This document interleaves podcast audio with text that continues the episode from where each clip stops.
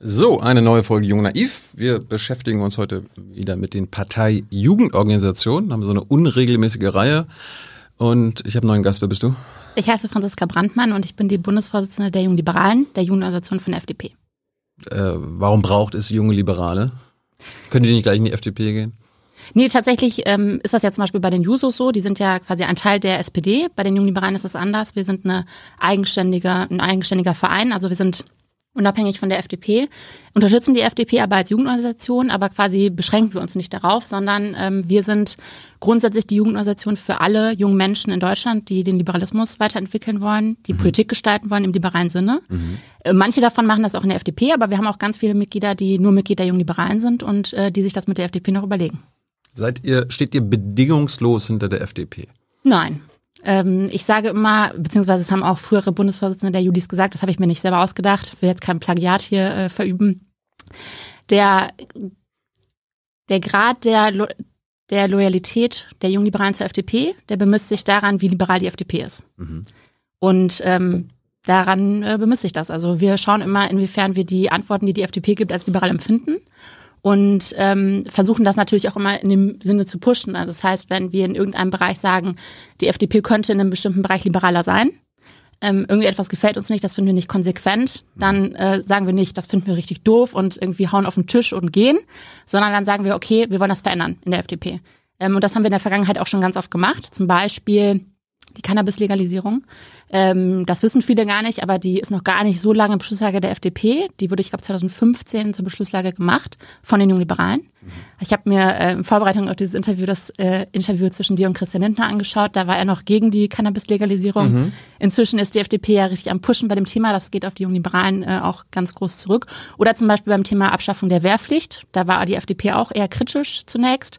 Und dann haben die Jungliberalen so lange Druck gemacht, bis es ähm, tatsächlich FDP-Beschlusslage wurde und dann sogar umgesetzt, als die FDP in der Bundesregierung war. Das ist natürlich Damals war das ja für viele junge Menschen, die Wehrdienst leisten mussten, eine ganz krasse Beschränkung ihrer Freiheit. Stimmt. Ähm, und das ist natürlich für viele macht das einen ganz großen Unterschied dann, dass die Judis da ähm, nicht aufgegeben haben und da die Stimmung gedreht haben in der Partei. Gibt es denn so ein, so ein, so ein Messgerät für Liberalismus? Also wie, wie, wie messt ihr das, ob jetzt die FDP liberal genug ist? Naja, wir gucken so wie so ein Geigerzähler, dann. nee. Ja. ähm, also erstmal geht das ja gar nicht, weil ich glaube, es haben ja auch unterschiedliche Personen bestimmte Vorstellungen davon, was eine liberale Partei machen sollte, um liberal zu sein. Mhm. Ähm, aber es ist natürlich so, dass wir selber uns Beschlüsse geben. Also wir haben eine sogenannte Beschlusssammlung, heißt das bei den Jungliberalen. Also auf unseren Kongressen können Mitglieder, Kreisverbände und so Anträge stellen. Mhm. Dann werden die diskutiert und am Ende wird darüber entschieden. Das, was positiv entschieden ist, also was wir beschließen, was wir beschlossen haben, das, das ist, ist Beschluss. Das ist für uns liberal. Das ist aus unserer Sicht die liberale Antwort auf bestimmte Lösungen oder Probleme, die es gibt. Also, also ihr, habt, ihr habt einen Beschluss gefasst und das ist dann der Gradmesser 100% liberal und dann guckt ihr. Das ist dann das, was wir als liberale Antwort auf eine bestimmte Frage mhm. ähm, verstehen. So. Mhm. Und das heißt jetzt nicht, dass wir das dann sofort ähm, quasi der FDP vorlegen und sagen, entweder ihr macht das jetzt oder wir sind raus. Das macht ja die grüne Jugend gerne. Ne? Die sagen ja dann gerne, also entweder Hartz IV wird überwunden in den nächsten vier Jahren oder und dann kommt halt irgendwie, ja, aber okay, wir stimmen dem Koalitionsvertrag trotzdem zu, mhm. äh, sondern wir sagen immer, wir sind kritisch konstruktiv gegenüber der FDP. Das heißt, wir üben Kritik, wo es nötig ist. Mhm. Wir erkennen auch an, dass die FDP manchmal bestimmte Realitäten, andere Realitäten aushalten muss als die jungen Liberalen. Kompromisse in der Regierung zum Beispiel. Aber am Ende des Tages wollen wir schon sehen, dass die FDP im Zweifel immer zum Liberalismus steht und ähm, auch ein offenes Ohr hat für unsere Ideen und Ansätze. Dann steigen wir mal ein. Was, was heißt denn Liberalismus? Also ich glaube, das geht ein bisschen auf das Menschenbild zurück, das man von anderen Menschen hat oder von der Gesellschaft allgemein. Ich finde, dass ähm, Menschen grundsätzlich ähm, nach Freiheit strebende Personen sind, also nach einer möglichst wenig, nach möglichst wenig Einschränkung durch den Staat, nach der Möglichkeit, selber etwas zu gestalten. Ähm, also es ist eigentlich ein sehr, sehr positives Menschenbild, das sagt, ähm, ich weiß, das siehst du in bestimmten Bereichen anders, da können wir bestimmt gleich drüber diskutieren, aber das erst einmal sagt, ähm, wenn möglichst viele Menschen möglichst viel Freiheit haben, kann daraus Gutes entstehen. Ähm, und der Staat sollte Schwächere auf jeden Fall unterstützen und äh, sicherstellen, dass es Chancengerechtigkeit gibt. Das gehört zum Liberalismus dazu. Auf der anderen Seite sollte er quasi so eine Art Flügelheber sein und sollte denen, die ähm, Freiheit haben können, quasi diese zugestehen, sofern das irgendwie möglich ist. Das ist für mich Liberalismus. Freiheit, aber wie, wie Selbstbestimmung, wie unterscheidet sich das von einer, von, einer, von einer anderen Partei? Weil so Freiheit und so viel Freiheit wie möglich Das, Ja, das ist ja schon mal ein Unterschied, Das sagen ne? doch alle anderen auch, oder? Nee, finde ich nicht. Findest Nee? du? Was steht dir denn für eine liberale Partei vor in Deutschland außerhalb der FDP? Nee, ich stelle dir die Frage. Aber Ja, wie, aber wie, nicht- wie, wie unterscheidet sich denn das, dieses Freiheitsverständnis äh, äh, von der CDU oder SPD? Die würden das auch unterschreiben, oder nicht? So viel Freiheiten wie möglich. Nee, würde ich nicht sagen, Nee. weil die eine ganz andere Grenze ziehen. Also zum Beispiel die Union ähm, sagt ja, so viel Freiheit wie möglich. So, aber sobald irgendwie Sicherheit gefährdet sein könnte, ist ein ganz klarer Cut. Also Privatsphäre ist so, ja, kann man irgendwie machen, aber ganz ehrlich, am besten Video überwachen zum Beispiel an allen Bahnhöfen, falls irgendwann mal was passieren könnte, damit wir alles nachverfolgen können. Das ist halt nicht Freiheit. Ne? Also wenn äh, dann Personen zum Beispiel eventuell ihre Handlungen einschränken, weil sie sagen, ich weiß, ich werde hier Video überwacht zum Beispiel, ähm, oder wenn ja in anderen Maßnahmen immer wieder quasi gesagt wird, okay, Sicherheit ist quasi so ein überstrebendes Thema, das steht vor Freiheit. Wir können Freiheit nur dann gewährleisten, wenn irgendwie auf jeden Fall ein Maximum an Sicherheit gewährleistet ist. Das ist ja der Unionsbegriff von Freiheit. Da würde ich sagen, das ist halt zu wenig. Ähm, und ähm, die Grünen oder die SPD aus meiner Sicht sagen so, ja, Freiheit nice to have, aber am Ende müssen wir irgendwie eine Form von Gleichheit auch schaffen. Und da sage ich halt als äh, liberal denkende Person, wir brauchen Chancengerechtigkeit. Das ist mir ganz wichtig dass die, die viel leisten, auch ähm, etwas davon haben und äh, ihre Freiheit äh, auf jeden Fall gewährleistet ist. Wir brauchen aber eben keine Chancengleichheit.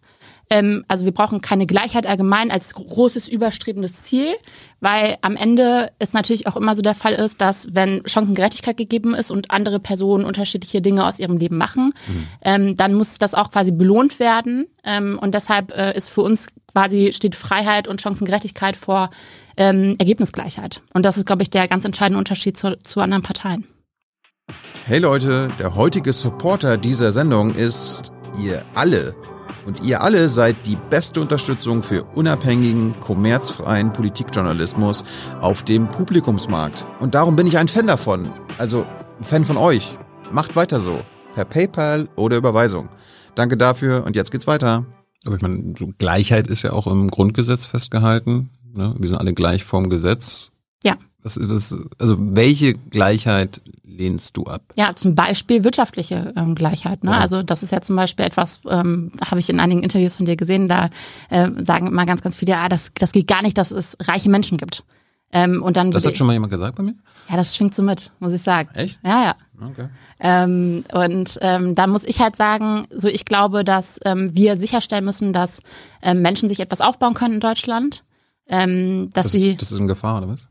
ja, ist auf jeden Fall in Gefahr. Ich habe äh, vor kurzem mit einer Freundin gesprochen, ähm, die äh, hat ist die erste in ihrer ähm, Familie, die studiert, ähm, jetzt promoviert sogar im Bereich Biochemie, richtig cool. Ähm, und die hat zu mir gesagt, es war irgendwie vorgestern, glaube ich, es war gerade vor ein paar Tagen, als ich ihr erzählt habe, was ich bei dir bin. Und da hat sie zu mir gesagt, weißt du, ich finde so krass, ich bin so die erste, die sich jetzt richtig was hier aufbauen kann, auch basierend auf dem, was meine Eltern als Einwanderer erreicht haben hier in Deutschland für mich, also das, was sie mir als- an Chancen ermöglicht haben.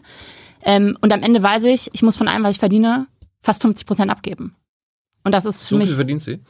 ja noch nicht, ne? Also sie hofft äh, natürlich äh, viel zu verdienen, deshalb, weil sie viel geleistet hat in der Vergangenheit. die, also die, die Einkommensmillionäre müssen fast 50 Prozent abgeben, aber die Also allermeisten ja nicht. ne? bei, bei Singles äh, zum Beispiel sind das ja acht, mit also Steuern und Abgaben 48 Prozent. Mhm. Ähm, und ich finde, das ist halt nicht angemessen. Ähm, und deshalb finde ich, da muss man halt drüber sprechen. Was wäre denn ähm, angemessen? also ich habe keine bestimmte Zahl im Kopf. Ich bin jetzt nicht, ich habe jetzt nicht meinen Aktenkoffer dabei und sage so. Ne, ich, ich würde sagen, ja, ich, ich glaube halt, dass es wichtig ist, dass Menschen sich was aufbauen können. Ähm, also zum Beispiel, ich will mal ein Beispiel machen. Meine Eltern zum Beispiel, meine Mutter ähm, kommt aus der DDR, ähm, aus der ehemaligen DDR, genau wie deine Eltern, ähm, und ist kurz vor dem Fall der Mauer nach äh, Westdeutschland gegangen und hatte quasi nichts. Also sie hatte einen Koffer mit Klamotten, das war's. Ähm, und ähm, hat sich selbst was aufgebaut. Sie ist zur Arbeitsagentur gegangen, hat gesagt, hallo, ich möchte gerne einen Job ergreifen, ich möchte eine Ausbildung machen und war völlig schockiert, als man ihr gesagt hat, was willst du da machen? Was willst du da machen?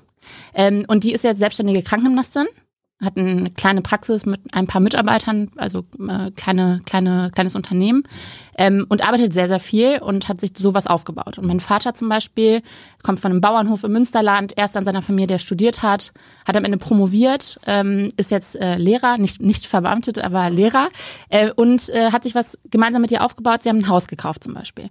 Und ähm, ich muss ganz ehrlich sagen, ich glaube, wenn man zurückschaut darauf, was andere Generationen sich aufbauen konnten in Deutschland durch ehrliches Arbeiten, dadurch, dass sie wirklich einfach viel geleistet haben, auch wirklich Mut hatten, Dinge ausprobiert hatten, einfach viel gearbeitet haben.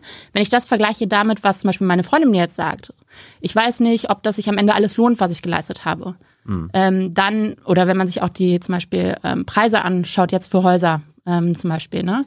Wie viel von meinen Freundinnen denken wirklich, dass sie sich irgendwann in der Zukunft ein Haus kaufen können mit dem Geld, das sie verdienen? Aber das ist ja was anderes, jetzt sich ein Haus bauen, ist was nee, anderes als sich etwas aufbauen. Also nee, finde ich nicht. Da dachte ich, du meinst jetzt Selbstständigkeit. Nee, ich finde das, also das eine bedingt ja das andere. Ähm, ich finde, es geht um sozialen Aufstieg. Kann man heute noch so sozial aufsteigen, wie das in der Vergangenheit der Fall war? Als mein Vater angefangen hat zu studieren, war das einer der, ja, also da gab es das BAföG noch nicht so lange zum Beispiel. Und da haben über 50 Prozent der Studierenden BAföG bezogen. Und heute sind es unter 20 Prozent. Und da muss man sich ja mal die Frage stellen, ist das denn dann der soziale Aufstieg, der gemeint ist, wenn unter 20 Prozent BAföG bekommen vom Staat und der Rest davon vom Portemonnaie der Eltern abhängt? Ähm, oder muss man da vielleicht nochmal drüber reden, ob wir eine große BAföG-Reform brauchen, zum Beispiel, um sozialen Aufstieg ähm, auch weiter zu ermöglichen? Aber jetzt abseits deiner anekdotischen Evidenz, ja. Äh, wo ist denn jetzt sich was aufbauen können in Deutschland in Gefahr. Das habe ich nicht verstanden. Ja, wenn du dir zum Beispiel anguckst, ähm, wie viele Leute äh, sich jetzt ein Eigenheim zum Beispiel leisten können oder so, dann ist das natürlich in Gefahr. Ähm, oder wenn du dir anschaust, zum Beispiel äh, allgemein die äh, Einstellung von jungen Menschen dazu, wenn die gefragt werden, gab es vor kurzem noch eine Studie, glaubst du, dass die Zukunft deiner Kinder besser aussehen wird als deine? Also als dein Leben jetzt zum Beispiel. Dann sagt eine überwältigende Mehrheit nein. Ich glaube, dass die Zukunft schlechter aussehen wird als die Gegenwart. Ähm, und da muss man ja dann aber, mal die Frage stellen, wie kommt denn das? Aber, aber wird das begründet damit, dass man in Deutschland sich nichts mehr aufbauen kann? Ja, äh, unter anderem, ja. Klar. Aber warum, warum sprichst du dann von sich was aufbauen? Dann sag doch einfach Haus bauen. Ja, es geht ja nicht nur um Haus, ne? Also es geht ja allgemein. Du gerade hast gesagt, es geht um Haus bauen. Nee, ich habe gesagt, du hast gesagt, ich dachte, es geht um Selbstständigkeit. Ja. Und da habe ich gesagt, nicht nur. Also es geht um alles, was man sich aufbauen möchte. Es geht darum, dass dir keiner vorschreibt, was irgendwie dein möglicher Weg jetzt sein könnte, basierend auf dem, was deine Eltern machen oder so, sondern es geht darum, dass du das tut ja niemand, ne? frei bist in dem, was du entscheidest. Tut das jemand? Und wenn du sagst, meine, mein Lebens, meine Lebenseinstellung oder so, ich möchte unbedingt, meine Selbstverwirklichung ist, ich möchte ein Haus haben mhm. auf, auf, dem Land irgendwo. Mhm. Oder meine Selbstverwirklichung ist, ich möchte viel Geld verdienen und ganz viel Geld spenden. Oder meine Selbstverwirklichung ist, ich will selbstständig sein dass dir möglichst wenig äh, quasi in den Weg gelegt wird. Und jetzt hast du gerade gesagt, äh, ja, das tut ja keiner. Also sagen, das, was du machen möchtest, ist davon abhängig, was deine Eltern machen. Aber wenn man sich zum Beispiel Studien anguckt, dazu, wie zum Beispiel der Bildungsweg verläuft von vielen Schülerinnen und Schülern oder auch später dann Studentinnen und Studenten, ist das krass abhängig davon, was die Eltern vorher gemacht haben. Und das finde ich ist eine riesige große Ungerechtigkeit und das beschränkt auch Freiheit. Mhm. Also die Freiheit von zum Beispiel einem Schüler oder einer Schülerin, deren Eltern nie studiert haben, ein Studium aufzunehmen. Und deshalb finde ich, da müssen wir auf jeden Fall ran. Aber wo ist die Selbstständigkeit in Gefahr in Deutschland? Die Selbstbestimmung ist in Gefahr. Selbstständigkeit, naja, also zum Beispiel glaube ich, dass der Staat es viel, viel leichter machen könnte, selbstständig zu werden. Ähm, ich habe vor kurzem noch mit äh, von einem Freund erfahren, der wollte eine UG gründen, zum Beispiel musste monatelang auf einen Termin warten beim Amt und so weiter und so fort. Also ich glaube, das kann man vereinfachen. Ähm, das mag nicht in Gefahr sein, äh, konkret. Also es mag mir jetzt niemand, es mag jetzt keine äh, selbst äh, ähm, äh, keine, keine, keine Polizei oder kein Amt geben, das sagt, ich will das jetzt irgendwie äh, abschaffen oder so. Aber grundsätzlich ist das ja trotzdem etwas, wo man sagen kann, wenn viele Leute grundsätzlich sagen, ähm, ich glaube nicht, dass es sich lohnen würde, für mich selbstständig zu sein, weil ich so viel Steuern und Abgaben zahlen müsste, so hohe Krankenkassenbeiträge zum Beispiel, dass es sich am Ende für mich nicht lohnen würde. Ich gehe lieber in eine Behörde, obwohl es nicht meine Art von Selbstverwirklichung ist zum Beispiel, mhm. dann ist das ja ein Problem. Müsstest du ja eigentlich am besten wissen, weil du warst ja sogar im Startup-Bereich unterwegs eine Zeit lang. Also du hast dich ja sogar entschieden für ähm, das quasi Deluxe-Selbstständigkeitsmodell. Das stimmt. Wie gesagt, ich stelle die Fragen. Äh, das war keine Frage, das war eine Feststellung. Ja, ja. Ähm, wie erklärst du denn, dass es so viele Selbstständige gibt wie nie in Deutschland bisher? Ja, finde ich super. Äh, ja, aber äh, wenn du sagst, in Gefahr und ähm, da werden Steine in den Weg gelegt, es gibt es, man ist ja offenbar so selbstständig wie nie. Das ist dir aber noch nicht genug. Ja, das ist mir nicht genug. Hm. Und zwar deshalb, weil ich halt, wenn ich mir zum Beispiel Studien angucke, dazu erstens ähm, zur Zufriedenheit von Selbstständigen zum Beispiel, ähm, aber auch wenn ich mir ähm, äh, Zahlen angucke zum Potenzial von Selbstständigkeit, also wie viel zum Beispiel könnten sich grundsätzlich vorstellen zu gründen, aber tun es nicht, mhm. dann denke ich halt, für mich ist eigentlich jeder Mensch, der sagt, ich habe eine total tolle Idee, ich würde gerne was gründen und so, aber ich habe zum Beispiel, ich habe nicht die Möglichkeit oder ich werde aufgehalten dabei, ist quasi ein Problem.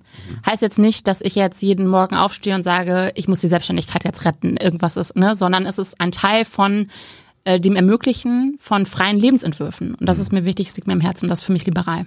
Und, und zum Haus bauen, warum können sich denn so viele kein eigenes Haus mehr leisten? Also unterschiedliche Gründe. Erstens, da willst du jetzt drauf hinaus, ähm, weil einfach die Preise ähm, enorm gestiegen sind zum Beispiel, weil es einfach auch äh, Verknappung gibt. Ähm, es gibt einfach wenig äh, mögliche Grundstücke, wenig mögliche Häuser mhm. und auch weil einfach äh, am Ende, ähm, wenn man dann am Ende sehr viel gespart hat, jahrelang, um irgendwann ein Haus zu äh, bauen oder zu kaufen ähm, oder zumindest das Geld hat, um einen Kredit aufzunehmen zum Beispiel, dann also die quasi Grundmasse, weil man dann nochmal extrem Steuern, äh, Steuern zahlen muss auch ähm, und Notarkosten hat und so weiter und so fort, also nochmal Zusatzkosten, die natürlich auch nochmal zu Gewicht schlagen und ich glaube, ähm, das ist auch ein Problem. Aber ist es am Ende nicht der Markt, der entscheidet, wie die Preise, die Hauspreise sind und am Ende kann sich halt der den Preis leisten, der halt ehrliche Arbeit äh, mit ehrlicher Arbeit genug verdient hat. Klar, also, ist der Markt. Was hast du denn dagegen? Wenn ich eine Gegenfrage stellen dürfte, Nein. würde ich sagen, was wäre dann das andere Modell, eine Lotterie? Hier, du darfst ein Haus bauen oder nicht. Ja, aber, aber, der Klar, Markt bestimmt doch die genau, Hauspreise. Ist richtig, Findest genau.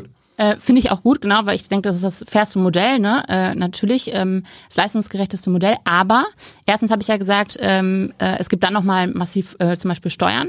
Und ich glaube, für viele ist das so, die sagen, ja gut, okay, aber wenn du den Haus leisten kannst, dann kannst du die Steuern auch leisten. Aber am Ende bedeutet, bedeutet das für einige Leute halt, kann ich es mir leisten oder nicht? Das ist, glaube ich, echt ein krasser Unterschied. Du meinst, und zweitens, du meinst, dass manche sich kein Haus kaufen oder bauen wegen den Steuern am Ende, aber nicht wegen dem Haus. Und Erwerbsteuer zum Beispiel, es kommt halt alles nochmal on top, ne? Kann ich es mir mhm. leisten oder nicht? Und ähm, du gehst ja davon aus, dass quasi jetzt alles vom Markt einfach ähm, quasi festgelegt ist. Aber faktisch ist es ja so, dass gerade im Bereich Wohnen und Bauen gibt es ja massive ähm, staatliche Eingriffe, weil du ja zum Beispiel, du kannst ja nicht einfach irgendwo ein Grundstück kaufen und dann bauen, wie du möchtest zum Beispiel. Du kannst nicht so hoch bauen, wie du möchtest. Du kannst nicht in den, äh, in den Kachelfarben bauen, wie du möchtest und es ist alles sehr reguliert. Ähm, und deshalb sagen wir halt zum Beispiel als Junge Liberale, das, damit haben wir uns beim letzten Bundeskongress tatsächlich lustigerweise beschäftigt, da haben wir uns damit beschäftigt, okay, was könnte man denn zum Beispiel machen, um da mehr Flexibilität zu ermöglichen, damit mehr Menschen sich ein Haus bauen können, zum Beispiel, die es aktuell nicht können, wegen aller möglichen Regulierungen, die es gibt. Hast du einen schlauen Zettel gerade bekommen? Nö, nur äh, Zeithinweis. Okay. Ähm, was ist denn, wir waren bei Gleichheit, haben wir ja schon drüber gesprochen, was mit Gleichberechtigung? Ist mir sehr wichtig. Das ist gut. Gleichheit doof, Gleichberechtigung gut.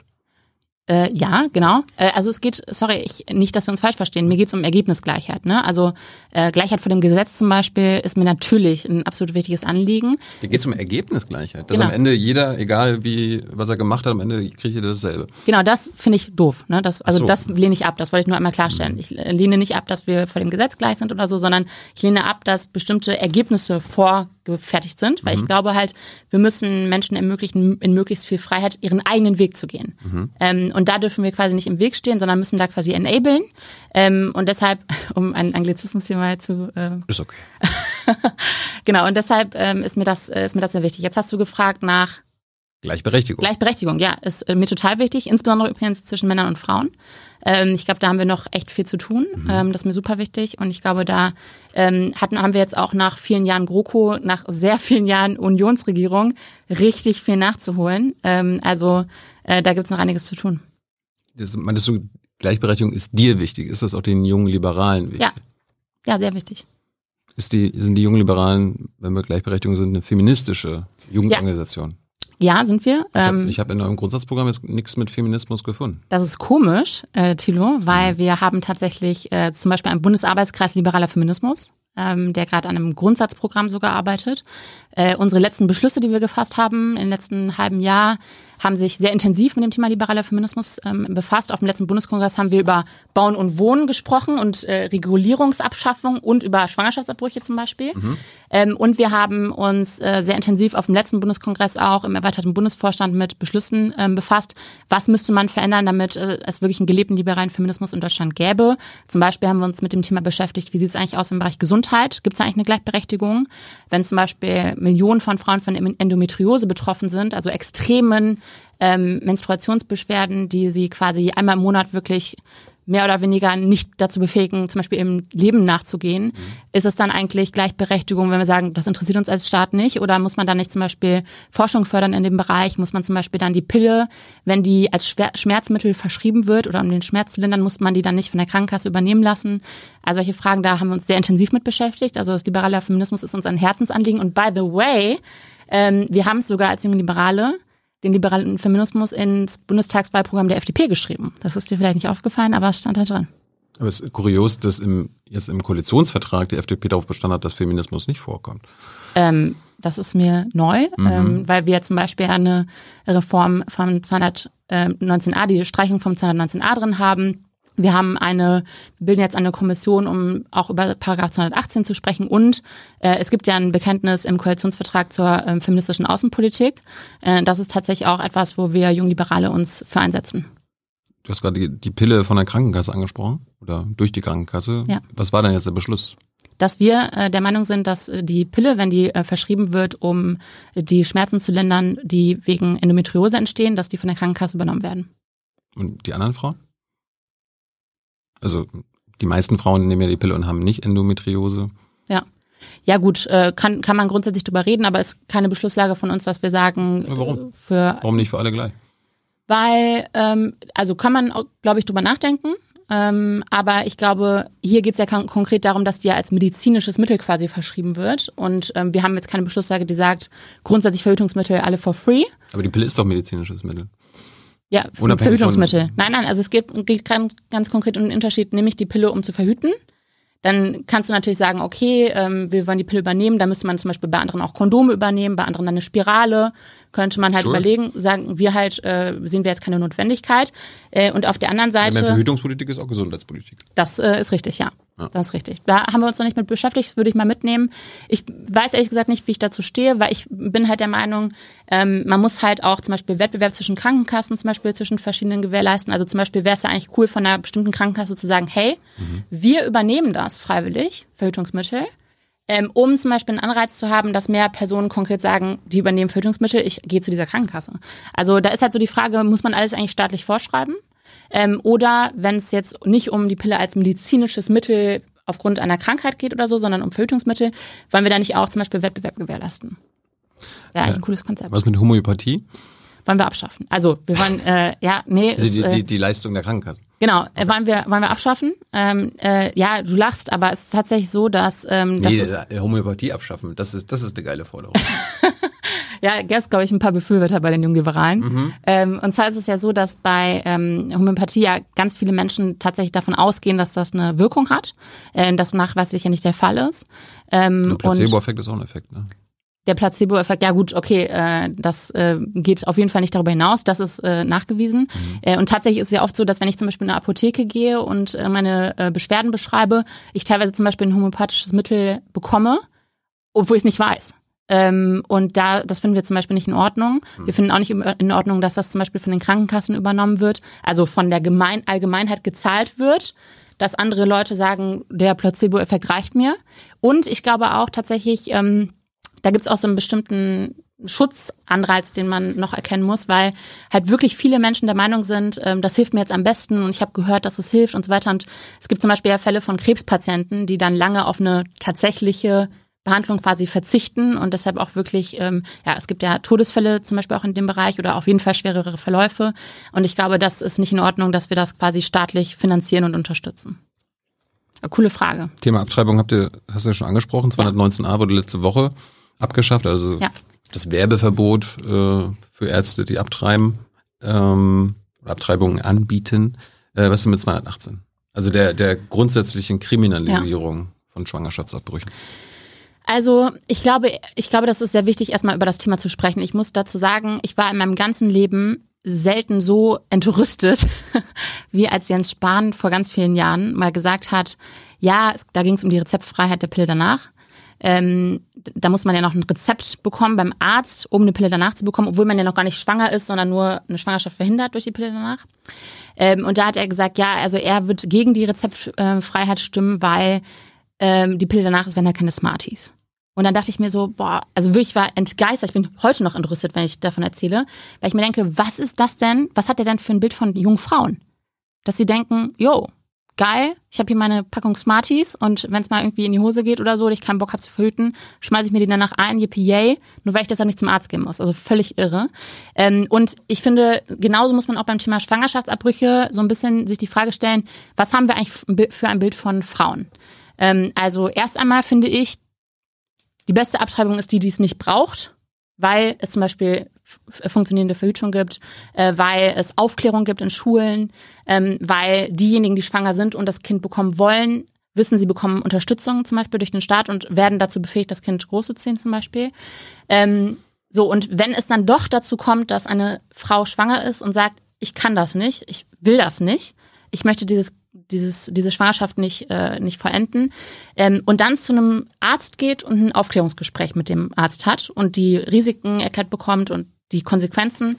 Und dann sagt, ich möchte das nicht austragen, ich möchte einen Schwangerschaftsabbruch, dann bin ich persönlich der Meinung, dass man dann halt zum Beispiel nicht sagen kann wie heute, okay, wir sind uns aber nicht sicher, ob du wirklich weißt, was du da tust. Du musst nochmal zu einer Beratungsstelle gehen, möglicherweise sogar von der Kirche, zum Beispiel vom kirchlichen Träger, weil mhm. es in deiner anderen, in der Region sonst keine Beratungsstellen gibt. Mhm. Und musst dir dann nochmal richtig erklären lassen, was das bedeutet. Nicht von einem Arzt, sondern nochmal von einer, ich weiß nicht, Seelsorgerin oder so. Und dann musst du nochmal so und so viele Stunden warten oder so und so viele Tage, ähm, um dir es so richtig überlegt zu haben. Da muss ich sagen, ich finde, man muss bestimmte Fristen einhalten. Also man muss schon, glaube ich, äh, ein bisschen auch eine bestimmte Abwägung haben zwischen den bestimmten Interessen, den, den es da gibt. Aber am Ende des Tages finde ich, ähm, wenn es sich in einem bestimmten Rahmen bewegt ähm, und das Kind noch nicht lebensfähig, noch nicht ausgebildet ist, es sich in einem bestimmten Fristenrahmen bewegt, dann bin ich der Meinung, sollte man, wenn eine Frau sich hat vom Arzt aufklären lassen und der Meinung ist, ich kann dieses diese Schwangerschaft nicht vollenden, sollte man eine Abtreibung ermöglichen. Und ich glaube auch, dass wir nicht nur darüber reden sollten, 218 soll der gestrichen werden, soll der irgendwie verändert werden, sondern ich glaube, wir müssen darüber hinaus auch darüber reden, unabhängig von der Kriminalisierung oder Legalisierung, müssen wir darüber reden, wie steht es eigentlich um die Verfügbarkeit von Schwangerschaftsabbrüchen. Also aktuell ist es ja zum Beispiel so, dass selbst Frauenärzte zum Beispiel im Rahmen ihrer äh, medizinischen Ausbildung ähm, nicht, nicht geschult werden in dem Bereich, ist nicht Teil der, des Medizinstudiums zum Beispiel, weil es eben ähm, ja, äh, ähm, weil es grund grundsätzlich kriminell ist. Weil es grundsätzlich kriminell ist, genau. Und deshalb. Ähm, und daran, ich habe jetzt nicht verstanden, ob du das äh, abschaffen willst. Ich, also ich glaube, wir müssen es reformieren. Ich glaube nicht, dass ich, also ich würde es nicht komplett abschaffen aus meiner es, Perspektive. Es soll also im Strafgesetzbuch bleiben. Ja. Schwangerschaftsabbrüche. Genau, es soll im, im Strafgesetzbuch bleiben, weil wir natürlich schon zum Beispiel, wenn jetzt zum Beispiel im siebten Monat jemand sagt, ich, ich, ich kann das nicht, ich ähm, möchte dieses Kind äh, abtreiben, und das schon eine gewisse Aus, also gewiss, in einer gewissen Form ausgebildet ist oder so, äh, dann ist das natürlich ein, ein Problem. Aber wir wollen es quasi umkehren. Wir wollen nicht, dass aktuell steht ja im Strafgesetzbuch, grundsätzlich ist es ein Schwangerschaftsabbruch kriminell, es sei denn mhm. X, XYZ, mhm. sondern wir wollen es umkehren und wir wollen sagen, ähm, nur in bestimmten Fällen ist ein Schwangerschaftsabbruch ähm, kriminell. Zum Beispiel, wenn eine bestimmte Frist äh, überschritten ist oder zum Beispiel, wenn ein Schwangerschaftsabbruch vorgenommen wird gegen den Willen der schwangeren Frau. Das ist ja auch von 218 gedeckt, von keinem anderen Paragraph im Strafgesetzbuch. Also wer 218 komplett streichen würde, würde das ja auch tatsächlich äh, mitstreichen.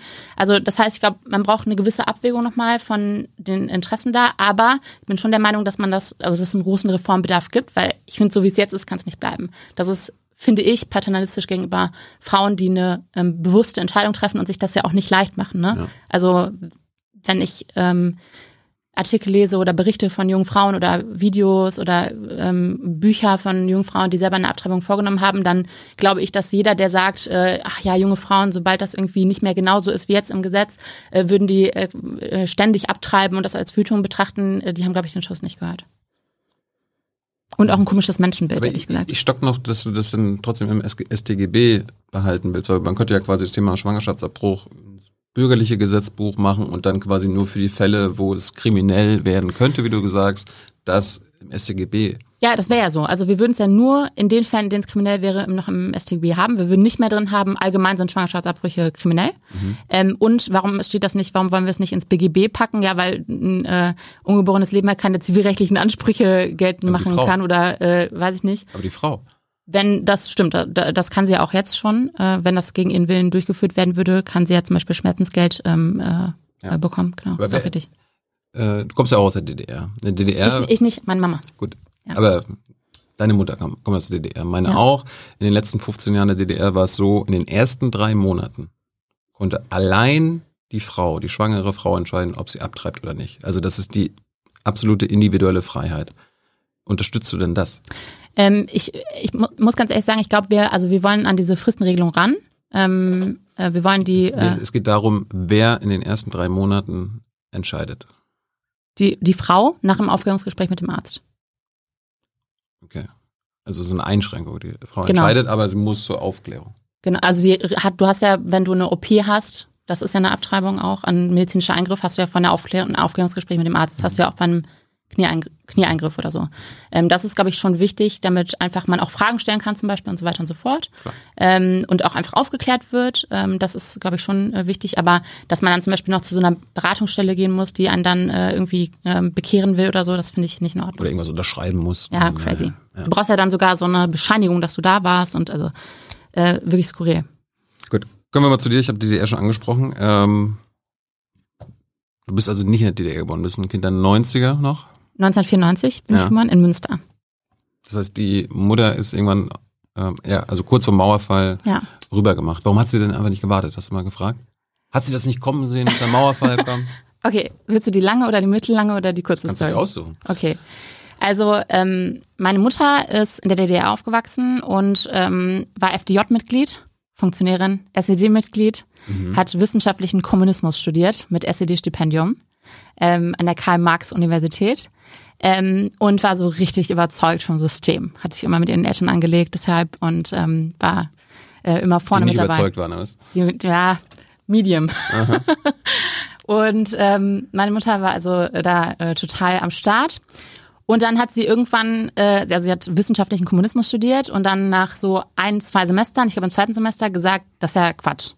Also Aha. ich stelle Fragen und darf die Fragen nicht stellen. Das wird hier nicht geduldet. Ich darf hier Sachen nicht hinterfragen, sondern das, ich muss das hier als quasi Bibel, ich, ich, ich habe das Gefühl, ich studiere hier Bible Studies. Ähm, und das war natürlich nicht vorgesehen, solche, äh, solche Ausbrüche, sag ich mal. Und dann wurde ihr gesagt, insbesondere weil sie mit einem SED-Stipendium äh, studiert, äh, ist es nicht vorgesehen, dass sie, dass sie dieses Studium abbricht. Man kann das nicht abbrechen. Und da hat meine Mutter gesagt, äh, aber hallo, ich mache das hier nicht mehr. Und dann wurde sie dazu verdonnert, in der Großküche zu arbeiten von der Uni. Also das heißt, sie musste dann quasi als Strafdienst äh, von ihren Kommilitonen vorherigen die äh, Teller abspülen und so weiter und so fort. Und ähm, meine Mutter ist so ein Mensch, die äh, macht immer aus der Situation, in der sie ist, das Allerbeste und super engagiert immer. Äh, und deshalb hat sie sich in dieser Großküche super krass eingebracht. Und dann kam irgendwie ein Jubiläum auf von dieser Küche. Äh, und dann hat sie gesagt, ich mache eine Jubiläumsfestschrift und ist ins Stadtarchiv gegangen, um diese Festschrift äh, dafür zu recherchieren und so.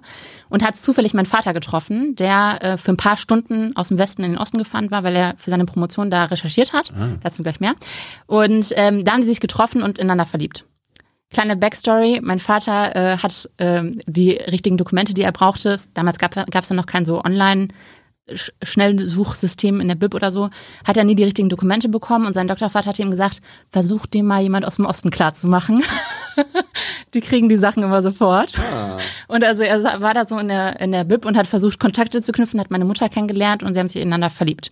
Das war 1989, äh, am Anfang des Jahres.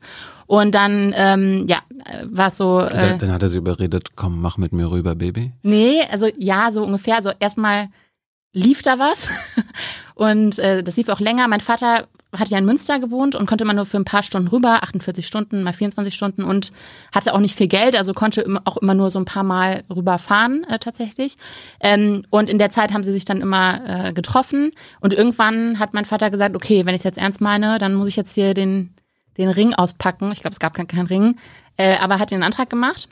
Und dann war das total äh, krass, weil du kannst ja nicht einfach ausreisen. Also meine Mutter musste dann äh, einen Antrag stellen auf sofortige Ausreise und Hochzeit. Das wurde dann auch Monate, monatelang nicht bewilligt, dann tralala, tralala. Dann irgendwann durfte sie heiraten, zwei Tage später. Von meinem Vater durfte nur die Familie ersten Grades einreisen. Es gab keine Location, es gab kein Kleid und so weiter und so fort. Also einfach nochmal Demütigung. Dann musste nach der Hochzeit mein Vater wieder ausreisen. Meine Mutter durfte nicht raus. Äh, es war auch unklar, ob das irgendwie noch gestattet wird. Also erstmal war sie alleine und verheiratet. Mhm. Und dann nach ein paar Monaten hat sie ähm, die Information bekommen, sie darf raus, musste ihre, sie wurde unehrenhaft aus der SED entlassen. Sie musste ihren Pass abgeben. Sie hat einen Koffer bekommen, den sie mitnehmen konnte, mit ihren Habseligkeiten. Und ihr wurde gesagt, du darfst nie wieder zurück. Und deine Eltern, deine Familie darf nie in den Westen, um dich zu besuchen. Das war quasi die Abmachung. Und da hat meine Mutter gesagt, alles klar und ist gefahren. Mit einem One-Way-Ticket nach Hamm ähm, und äh, hat äh, gesagt, okay, das war's. Meine Mutter, ich habe meine Eltern oft gefragt, weil ich es so krass finde, meine Mutter war Mitte 20, so wie ich jetzt. Und ich denke mir so, wie schlimm musst du ein System finden, um zu sagen, ich lasse alles zurück. Ich nehme einen Koffer und ich fahre und ich gucke nicht zurück. Weil sie ja nicht wusste, dass die Mauer fällt. Also als ich meine Eltern dann gefragt habe, ja, aber hattet ihr irgendwie eine Idee oder so? Haben die gesagt, auf gar keinen Fall. Niemals. Mein Papa hat Geschichte studiert und der hat gesagt, ich hätte nie gedacht, dass das so friedlich funktioniert. Äh, und vor allem äh, tatsächlich hat meine Mutter gefragt, was hast du denn gerade gedacht, als die Mauer gefallen ist, als du es gehört hast? Und da hat sie gesagt, weil das war ja 1989, es war kurz vor Mauerfall. Mhm. Sie hat gerade die äh, neue Wohnung tapeziert in Münster äh, und hat im Radio gehört, dass die Mauer gefallen ist. Und sie dachte, Scheiße, jetzt kommen die ganzen Leute, alle, die dein Vater immer so großzügig eingeladen hat, kommt alle her, komm ich besuchen. Kommen wirklich? Jetzt kommen sie alle. Nein, aber Spaß beiseite. Meine äh, Familie mütterlicherseits äh, wohnt noch in Sachsen, äh, im Vogtland, ähm, in Reichenbach.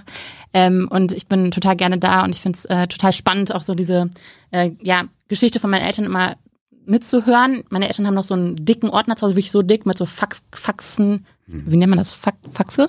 Faxe? Fax, Ergebnissen. Was aus dem Faxgerät rauskommt. Ja, ja, ja. guck, Fax. das mit Faxen, ja. mit Briefen, die sich damals geschrieben haben und so. Ich finde, das ist halt so cool, dieses, so eine Art Zeitgeschichte quasi in der Familie zu haben auch, ne? Und das ist ehrlich gesagt auch ein Grund dessen, warum ich in die FDP eingetreten bin, weil mich das natürlich immer stark geprägt hat, zu wissen, dass meine Mutter, meine Mutter ist noch nicht mal 60. Also das ist jetzt nicht irgendwie eine äh, entfernte Verwandte oder so, dass meine Mutter in ihrer Jugend ähm, oder in, äh, als sie Mitte 20 war, so alt wie ich jetzt, so schikaniert wurde von einem Staat und so quasi in ihren individuellen Wünschen nicht äh, anerkannt wurde und ja, eingesperrt waren in ihrem eigenen Land. Meine Mutter ging es nicht schlecht. Ähm, ich habe erzählt, meine Mutter äh, war da ja auch äh, immer gut am Start äh, mhm. zunächst. Ähm, aber das ist halt, finde ich, schon krass, wenn man sich überlegt, was das für ein Unrechtsstaat war äh, die DDR und dass wir das jetzt äh, hinter uns gelassen haben und auch, dass die Bürgerinnen und Bürger in der DDR sich auch selbst befreit haben. Das ist, äh, finde ich, äh, sehr historisch. Ist sie denn immer noch überzeugte Sozialistin? Nein. Nee? Nein, äh, nach zwei Semestern wissenschaftlichen Kommunismus hat sie das auf jeden Fall aufgegeben. Ist sie vom Glauben abgefallen? Ja. Okay. Aber hallo. Ja. Aber meine Mutter ist auch nicht FDP-Anhängerin äh, oder so. Ne? Mhm. Also äh, meine Eltern sind beide keine FDPler. Als ich äh, denen gesagt habe, dass ich bei den Julis eintrete, sind die beide auch nochmal vom Glauben aufgefallen. Also das fanden die ganz schlimm. Kam das überraschend, oder was? Ja, ja. Warum? Hast du, hast du vorher nie mit denen über Politik und deine, doch. deine Haltung gesprochen? Doch, doch, total. Doch, total. Aber meine Eltern hatten halt sehr krasse Vorurteile gegenüber der FDP und gegenüber den Julis. Ähm, es gibt ja ne, viele, die ähm, aus der Geschichte der FDP, zum Beispiel Möwenpick-Partei, Klientelpartei, Partei der Privilegierten, die so Vorurteile gegenüber der FDP haben. Und dann haben sie gedacht, hä, das passt doch nicht zu Franziska. Ähm, und äh, übrigens auch selber, wie sie quasi die Julis und die FDP damals erlebt haben. Also ich weiß noch, als ich Mitglied bei den Julis geworden bin, da hat mein Papa äh, seinen ehemaligen Kommilitonen angerufen und meinte, Franziska ist jetzt bei den Julis, die Julis, das sind die, die wir früher so gehasst haben. also die sind vom Glauben abgefallen. Und das finde ich komisch, weil meine Eltern haben mich ja erzogen äh, als einen selbstständig denkenden Menschen, als einen Menschen, der Freiheit liebt, sein eigenes Leben selbst in die Hand zu nehmen, mhm. Eigenverantwortung selbst auch auszuüben, indem man Verantwortung für andere übernimmt. Und deshalb ähm, finde ich eigentlich rückblickend betrachtet, es ist schade, dass meine Eltern so überrascht waren. Aber ich glaube, das ist nicht ein Fehler meiner Eltern, sondern ein Fehler der FDP von damals. Bringst du sie dann bei der Bundestagswahl oder Landtagswahl dann dazu wenigstens da FDP zu wählen? Für, Man, di für dich? Manchmal erfolgreich, manchmal nicht erfolgreich. Gibt es irgendwie gute Argumente denn? Ja, gibt ja, auch, gibt ja wahrscheinlich viele, die hier zugucken, die sagen, ah, FDP habe ich auch noch nicht gewählt. Ja, glaube ich, glaube ich, dass es die gibt. Äh, ich habe ja den Chat gelesen von deinen ehemaligen, äh, ähm, von deinen vorherigen Videos und mhm. da war die FDP-Wählerschaft, glaube ich, nicht so stark vertreten. Ähm, aber deshalb bin ich ja hier, äh, um mal unsere Argumente vorzutragen und einfach auch mal zu zeigen, ich glaube, dass viele ein falsches Bild haben von der FDP, wie zum Beispiel meine Eltern. Ähm, und ja, und dass man deshalb darüber reden muss, dass zum Beispiel die Partei der Freiheit, der Selbstbestimmung, der Eigenverantwortung, der Chancengerechtigkeit keine Partei der Egoisten ist, sondern eben eine Partei von diesen Werten. Mhm. Kommen wir zu dir. Ja. 94 geboren. Das war schon ziemlich persönlich, finde ich. Ja, aber ja. jetzt dein Lebensweg. Also ja, okay. Wir haben ja quasi vor 94 geredet. Bist in der Schule gewesen, warst ja. Schülersprecherin. Warst du dann noch, warst du schon politisch interessiert? Wurdest du ja. in, der, in der Schule politisiert? Ja, also erst einmal meine erste Demo war eine Anti-FDP-Demo. Ich weiß gar nicht mehr, in welchem Jahr das war, aber mein damaliger Schülersprecher war Juso und der hat gesagt, hey Leute, äh, zur Schülervertretung, wenn wir zu einer Demo fahren für bessere Bildungsausstattung ähm, und so weiter, dann müsst ihr nicht zur Schule. Und da habe ich gesagt, sounds fair, wo kann ich unterschreiben, ich fahre zur Demo. Ähm, und habe äh, demonstriert für bessere ähm, Schulbedingungen. In NRW? In NRW, okay. genau. Und da gab es einen FDP-Bildungsminister damals? Äh, ich weiß es gar nicht mehr. Ich, ich glaube, es war. Äh, Oder die FDP war eine Regierung? Ich glaube ja, genau, mhm. genau richtig. Ähm, aber es war auf jeden Fall quasi eine SPD-Demo, auf der ich mich da, äh, äh, in, in, die ich mich da ver verlaufen hatte quasi. Mhm. Ähm, und ja, und dann habe ich angefangen, mich so ein bisschen mit ähm, Politik zu beschäftigen. Ähm, und das ging tatsächlich los, ähm, zum Beispiel an meiner Schule in Grevenbruch am Städtischen Gymnasium. Da waren die äh, Klos, die Toiletten, seit über 50 Jahren nicht saniert worden. 50 Jahre. Also da, wer Schultoiletten gesehen hat, weiß, was das bedeutet. Mhm. Und ich dachte echt immer, ich finde das so, die FDP hat irgendwann mal plakatiert, man muss den Respekt vor Schülerinnen und Schülern auch an den Schultoiletten ablesen.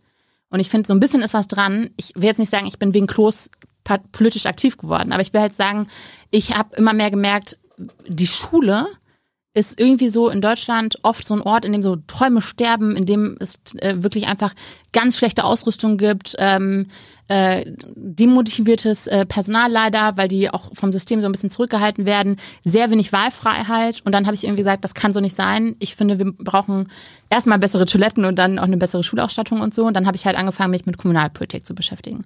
Und parallel war ich auch noch so ein richtiger Nerd und habe auf YouTube mir so Bundestagsreden angeguckt. Ähm, und damals hat Guido Westerwelle ähm, gesprochen über ähm, Eigenverantwortung, ähm, Leistungsgerechtigkeit. Das hat mich auch angesprochen. Ähm, und dann habe ich mich parallel, das lief so parallel, mit der Geschichte meiner Eltern viel beschäftigt. Da war ich so 14, äh, 15, mhm. eher 14. Ähm, und habe äh, halt äh, ja äh, die FDP auch als eine Partei wahrgenommen, die sich extrem für die ähm, Einheit Deutschlands eingesetzt hat, Genscher, Außenpolitik. Ähm, und das hat mich insgesamt so ähm, gefasst, dass ich zu den Julis gegangen bin. Meine Eltern haben dann gesagt, uh, Franziska, jetzt bist du gerade erst 14 und mit den Julis, guck dir bitte auch nochmal andere Jugendorganisationen an. Ähm, aber das hat nicht, hat nicht geholfen. ich habe mir die angeguckt und äh, habe gedacht. Ach, was bei der Linksjugend, bei den Users? Nee, äh, Linksjugend war für mich raus. Äh, es, es wäre für mich keine Option gewesen. Ich habe mir die Users angeguckt ähm, und die waren auch total nett und so. Ähm, also es war echt ganz cool, aber die haben halt sich ideologisch verblendet wahrscheinlich. Oh, also ja, auf der einen Seite das, aber auf der anderen Seite hatten die dann halt so, wenn es um Kommunalpolitik ging, haben die sich zum Beispiel einfach nur, einfach nur monatelang für diese eine Bushaltestelle eingesetzt. Und ich dachte die ganze Zeit so, ihr müsst doch mehr irgendwie wollen. Was ist mit ähm, den Klos? Ja. Ihr müsst doch irgendwie mehr irgendwie wollen. Und äh, ich äh, war total willkommen, weil die gesagt haben, boah, wir haben überhaupt keine jungen Leute, du da hier bei uns, geil, du musst unbedingt zu diesen ganzen Gemeinschaftstreffen kommen und so. Ich habe mich gefühlt wie so ein äh, äh, Außen, nee, wie so ein Außerirdischer ähm, und dachte mir so, nee, das ist zu ideologisch, zu verbohrt, zu irgendwie weg von meiner Welt. Ähm, äh, die Junge Union äh, hat sich nicht gemeldet. Die gab es irgendwie nicht, die waren irgendwie inaktiv bei uns auch. Äh, aber mit denen hatte ich mich ja auch mit dem Parteiprogramm schon auseinandergesetzt und dann habe hab ich auch gemerkt, okay, die Junge Union, innerhalb der Union sind die jetzt eher so die Plakatkleber und so die Team Weber oder Team was auch immer, äh, yo, yo, äh, die Karriere-Heinis quasi.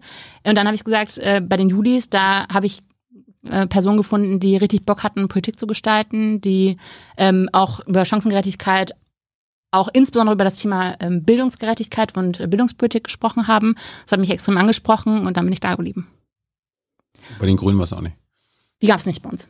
Aber ich hatte mich auch in da. NRW also gab es keine jungen Grünen? Ja, nee, nicht in NRW, in, in Grevenbruch. Ach so. Tito, du musst ja, ne, du musst ja lokal anfangen. Ist das eigentlich ein Dorf? Oder Grevenbruch hat äh, 64.000 Einwohner, mhm. aber verteilt auch so kleinere, auch, also es gibt Grevenbruch und dann gibt es noch so kleine Stadtteile, die alle dazugehören. Also ich komme zum Beispiel gar nicht aus Grevenbruch, sondern aus Wevelinghofen, klein, kleiner Teil von Grevenbruch. Mhm. Also sehr ländlich äh, geprägt und äh, ohne meinen, also als ich mit 18 dann einen Opel Corsa bekommen habe, einen gebrauchten, das äh, äh, hat meine Welt verändert äh, damals. Bist du denn auch irgendwann in die Kommunalpolitik gegangen? Also hast ja. du irgendwann mal Abgeordnete? Nee, ich habe äh, noch nie ein äh, Mandat gehabt oder so. Äh, ich habe kandidiert bei der Kommunalwahl ähm, ich habe richtig krass Kommunalwahl Wahl gekämpft und so weiter und Plakate geklebt, Flyer verteilt ohne Ende und dann habe ich am Ende zugeguckt, wie bei der Verkündung dann der Direktmandate alles an die Union gegangen ist oder an die SPD, die da teilweise auch ein wenig gemacht hatten und so, fand ich äh, super unfair. Aber ich habe mich trotzdem angebracht. Ähm, ich habe ähm, bei den Fraktionssitzungen immer teilgenommen, äh, sachkundige Bürgerin nennt man das, wenn man nicht im Stadtrat sitzt selber, aber in den Ausschüssen die FDP vertritt. Ah. Äh, und da habe ich zum Beispiel kurz äh, im Jugendhilfeausschuss gesessen. Also wir haben uns beschäftigt mit dem Thema ähm, Kindertagesstätten zum Beispiel.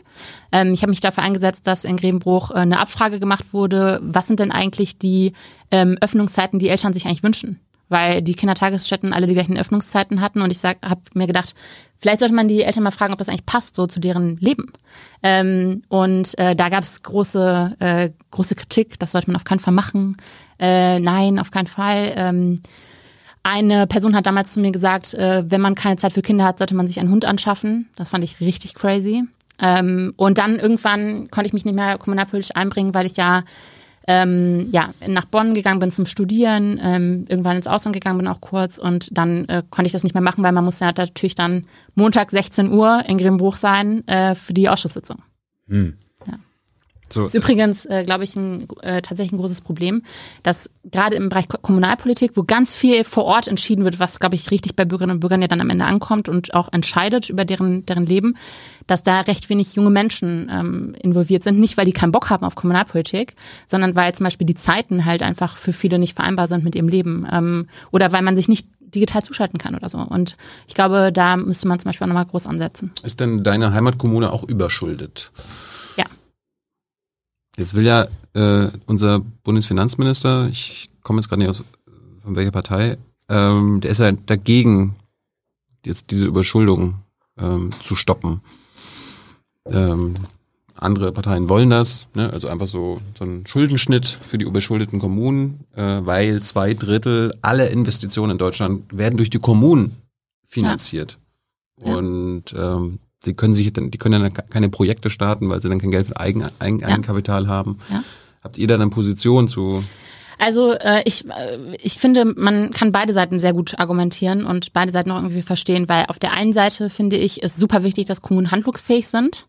Ähm, das glaube ich ganz wichtig, gerade im Bereich zum Beispiel Kindertagesstätten oder ähm, in allem, was irgendwie wirklich äh, Schulpolitik auch, zum Beispiel Ausstattung von Schulen, ist es, glaube ich, sehr wichtig, dass quasi eine Grundbasis ähm, da ist auf jeden Fall. Auf der anderen Seite finde ich auch, es sollte halt auch einen Unterschied machen, ob, wie man, äh, welche finanziellen Entscheidungen man trifft als Kommune. Ne? Also wenn man jetzt einfach sagt, okay, wir machen jetzt einen Schuldenschnitt und dann in 20 Jahren nochmal und dann in 20 Jahren, ist ja gar kein Anreiz gegeben, solide zu Haus, Haus äh, zu wirtschaften. Ja, aber, aber manche Kommunen haben haben aber das Pech, in Anführungsstrichen, zum Beispiel viele Sozialhilfeempfänger zu haben. Die können sie ja nicht einfach loswerden oder weg. Äh, also ja. die, die müssen bezahlt werden. Ja.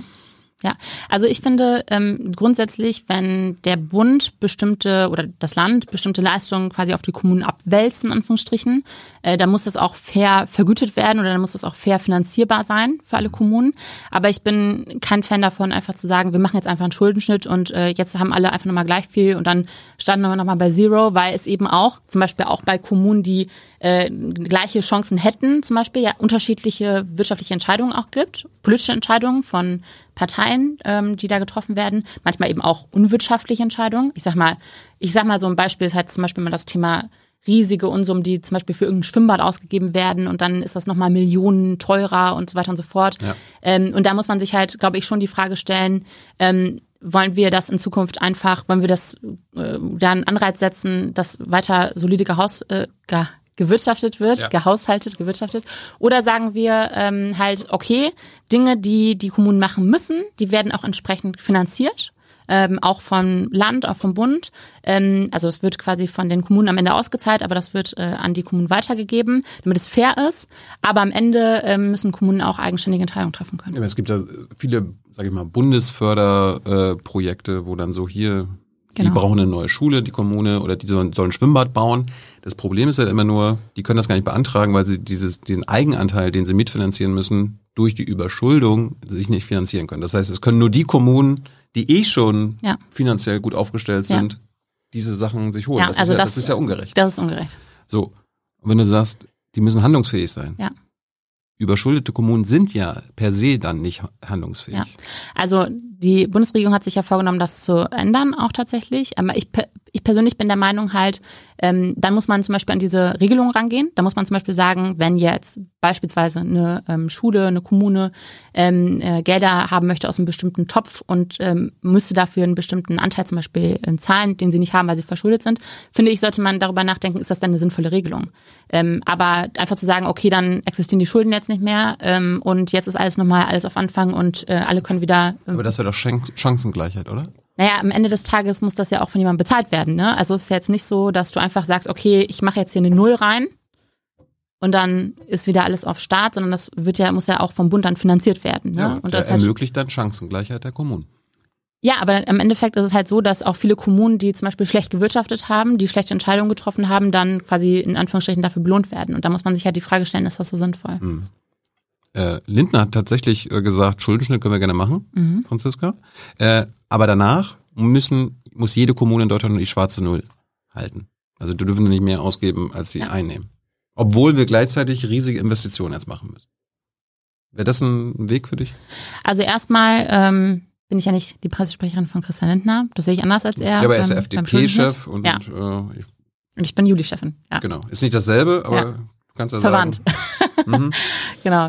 Ähm, ja, also ich, wenn du allgemein auf die Schuldenbremse anspielst, bin ich äh, große Verfechterin der Schuldenbremse. Ist mir auch ganz wichtig. Ähm, auch für Kommunen, weil ähm, ich glaube, man muss halt überlegen, ähm, dass das Geld, was man einmal ausgibt, das ist ja dann ausgegeben. Und mhm. auch Schulden, die einmal gemacht sind, können nicht nochmal gemacht werden. Und aus meiner Sicht geht es da einfach um ähm, Generationengerechtigkeit. Ähm, dass gerade wenn du sagst, ich finde, also ich finde gerade wenn du sagst, es gibt viele Kommunen, die sind so überschuldet, die können nicht mehr, die sind nicht mehr handlungsfähig. Ist das für mich. Sie können nicht investieren. Genau, ist das für mich das Argument für die Schuldenbremse. Weil das genau ja zeigt, dass andere Generationen Schulden gemacht haben oder schlecht gehaushaltet, schlecht gewirtschaftet haben und das jetzt die Handlungsfähigkeit aktueller Generationen einschränkt.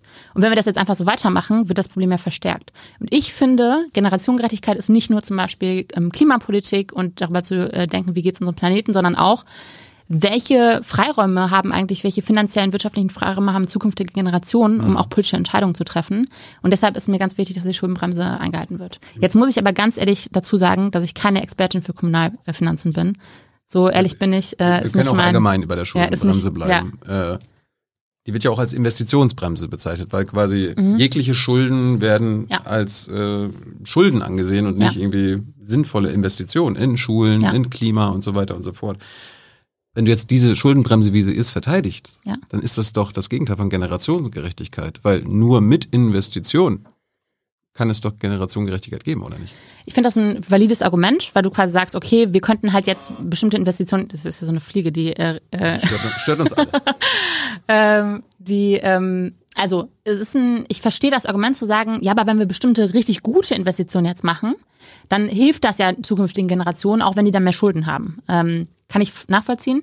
Aber ich denke erstens, wir wissen jetzt nicht, was andere Generationen später als quasi gut empfinden. Und wir müssen, glaube ich, dazu beitragen, dass die auch Handlungsfreiräume haben, auch andere Sachen anders zu sehen als wir oder so. Glaub, glaubst du nicht, dass wir davon Sekunde? Kann, mal ganz kurz, aber glaubst du nicht, dass wir davon ausgehen können, dass nachfolgende Generationen so einen bewohnbaren Planeten im Endeffekt besser finden als Auf jeden Fall. Wenig, weniger Staatsschulden als jetzt? Auf jeden Fall. Ähm, aber ich darf ja keine Rückfragen stellen, was total fies ist, weil sie mir jetzt so auf der Zunge liegt. Ja. Ähm, aber ich versuche es ohne eine Frage zu machen, ich versuche es um, umzuformulieren. Ähm, ich glaube, einen bewohnbaren Planeten oder so, den kann man jetzt nicht irgendwie kaufen, sondern da muss man politische Entscheidungen für treffen. Ähm, man muss halt zum Beispiel darüber sprechen. Die werden von der Schuldenbremse eingeschränkt.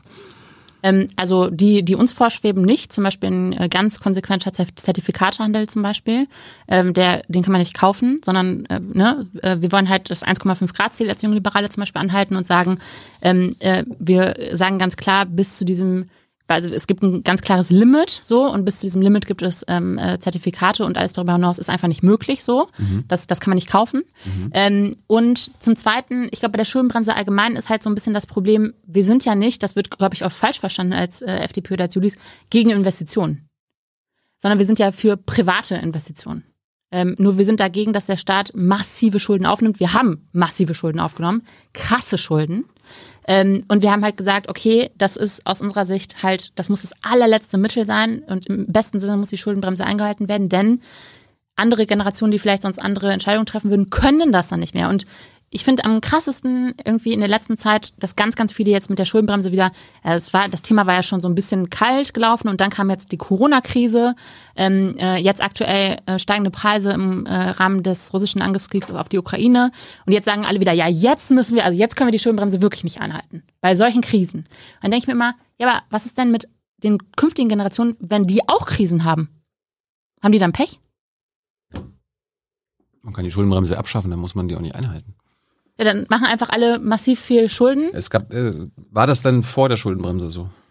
Ich glaube grundsätzlich, dass die Entscheidung zur Schuldenbremse genau richtig war, weil es eine Grundsatzentscheidung ist von, wollen wir Generationengerechtigkeit gewährleisten oder nicht. Aber war das vor der Schuldenbremse anders? Das der, der, also ja, der, sonst hätte man die ja nicht einführen müssen, die Schuldenbremse.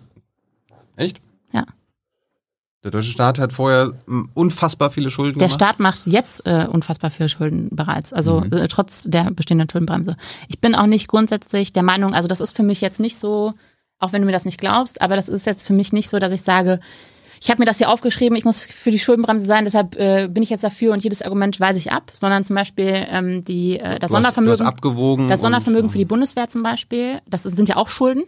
100 Milliarden Euro Schulden. Mhm. Äh, und an der Stelle haben die jungen Liberalen gesagt, obwohl uns Generationengerechtigkeit so wichtig ist, ist es natürlich auch so, dass wir anerkennen, was das gerade für eine extreme Sondersituation ist äh, und dass die letzten Jahrzehnte, die Bundesregierung in den letzten Jahrzehnten, äh, die alte, vor allem die GroKo, die Union, die jahrelang, jahrzehntelang für die Bundeswehr zuständig war, sie so kaputt gespart hat, dass wir nicht wehrhaft sind, nicht wehrfähig in Zeiten von Krieg mitten in Europa.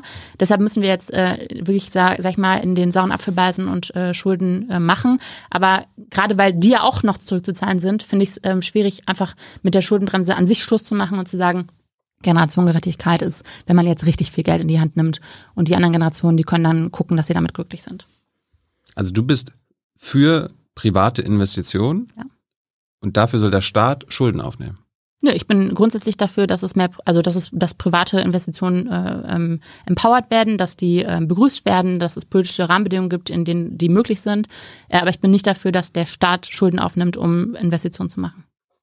Über die Schulden hinaus, die es jetzt schon gibt, die sind ja massiv. Aber wer baut denn Schulen und Straßen? Also äh, Die Privaten?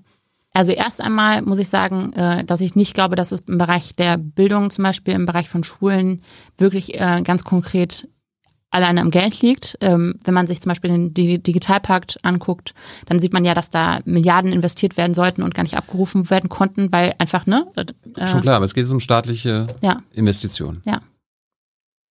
Wer soll denn die Schulen und die Straßen und alles Mögliche bauen? Äh, die Windräder. Äh, Entschuldigung, ich bin nicht dafür, dass äh, der Staat nichts tut oder äh, irgendwie, sondern es gibt einen Haushalt. Du bist ja gegen staatliche Investitionen, hast du gesagt. Du willst private Ich Investitionen. bin, äh, nee, ich bin, sorry, dann muss ich das äh, ähm, einmal in den Kontext der Schuldenbremse setzen. Also ich bin dagegen, dass der Staat in einer Form investiert, in der er dafür Schulden machen muss. Ich bin nicht dagegen, dass der äh, Staat Straßen baut oder Schulen, sondern ich bin dafür, dass es sich im Rahmen dessen bewegt, was finanziell möglich ist. Und ich glaube, dass ganz viele Menschen, die über die Schuldenbremse sprechen und sagen, wir brauchen jetzt Investitionen und deshalb müssen wir die Schuldenbremse ähm, vom Tisch räumen, die halt gar nicht so richtig am Schirm haben, wie groß der Haushalt ist, wie viel Geld steuern äh, den Staat jedes Jahr erreichen und dass eigentlich sehr viel Geld vorhanden wäre, um solche Projekte zu machen, Investitionen zu tätigen. Ähm, aber dass wir halt ein Ausgabenproblem in Deutschland haben. Also wir in bestimmten Bereichen sehr viel Geld ausgeben, was zum Beispiel in Schulen viel besser angelegt wäre, in öffentlichen Investitionen, äh, für die ich bin, in Schulen, äh, in Behörden, in, äh, in äh, Infrastruktur, ähm, in ähm, sehr schnell im Internet, zum Beispiel in jeder Kommune. Ähm, also ich glaube, ähm, das ist, das ist wichtig. Aber wenn du sagst, es muss getan werden, was finanziell möglich ist, ist im Prinzip nicht alles finanziell möglich. Genau. Und wir schränken uns selbst ein durch die Schuldenbremse. Genau. Also die, die, wir, wir schränken unsere eigene Freiheit ein, ja, machen wir, wie genau. wir handeln. Und das Ähm, findest du gut. Das finde ich gut, weil wir unsere Freiheit, also Freiheit ist nicht grenzenlos, sondern endet ja da, wo die Freiheit von anderen eingeschränkt wird. Ähm, und die meine Freiheit zum Beispiel. Aber da ich, wird doch meine Freiheit eingeschränkt. Wenn, Ja, ich, genau. wenn ich jetzt will, Ich- dass der Staat ordentlich investiert für Klimaschutz und du sagst, nee, also dann schränkt das ja meine Freiheit ein. das schränkt deine, deine Freiheit ein im Sinne zukünftiger Generationen, damit die weiter Freiheit haben. Aber die werden ja auch eingeschränkt, weil wir zu wenig investieren in Klimaschutz.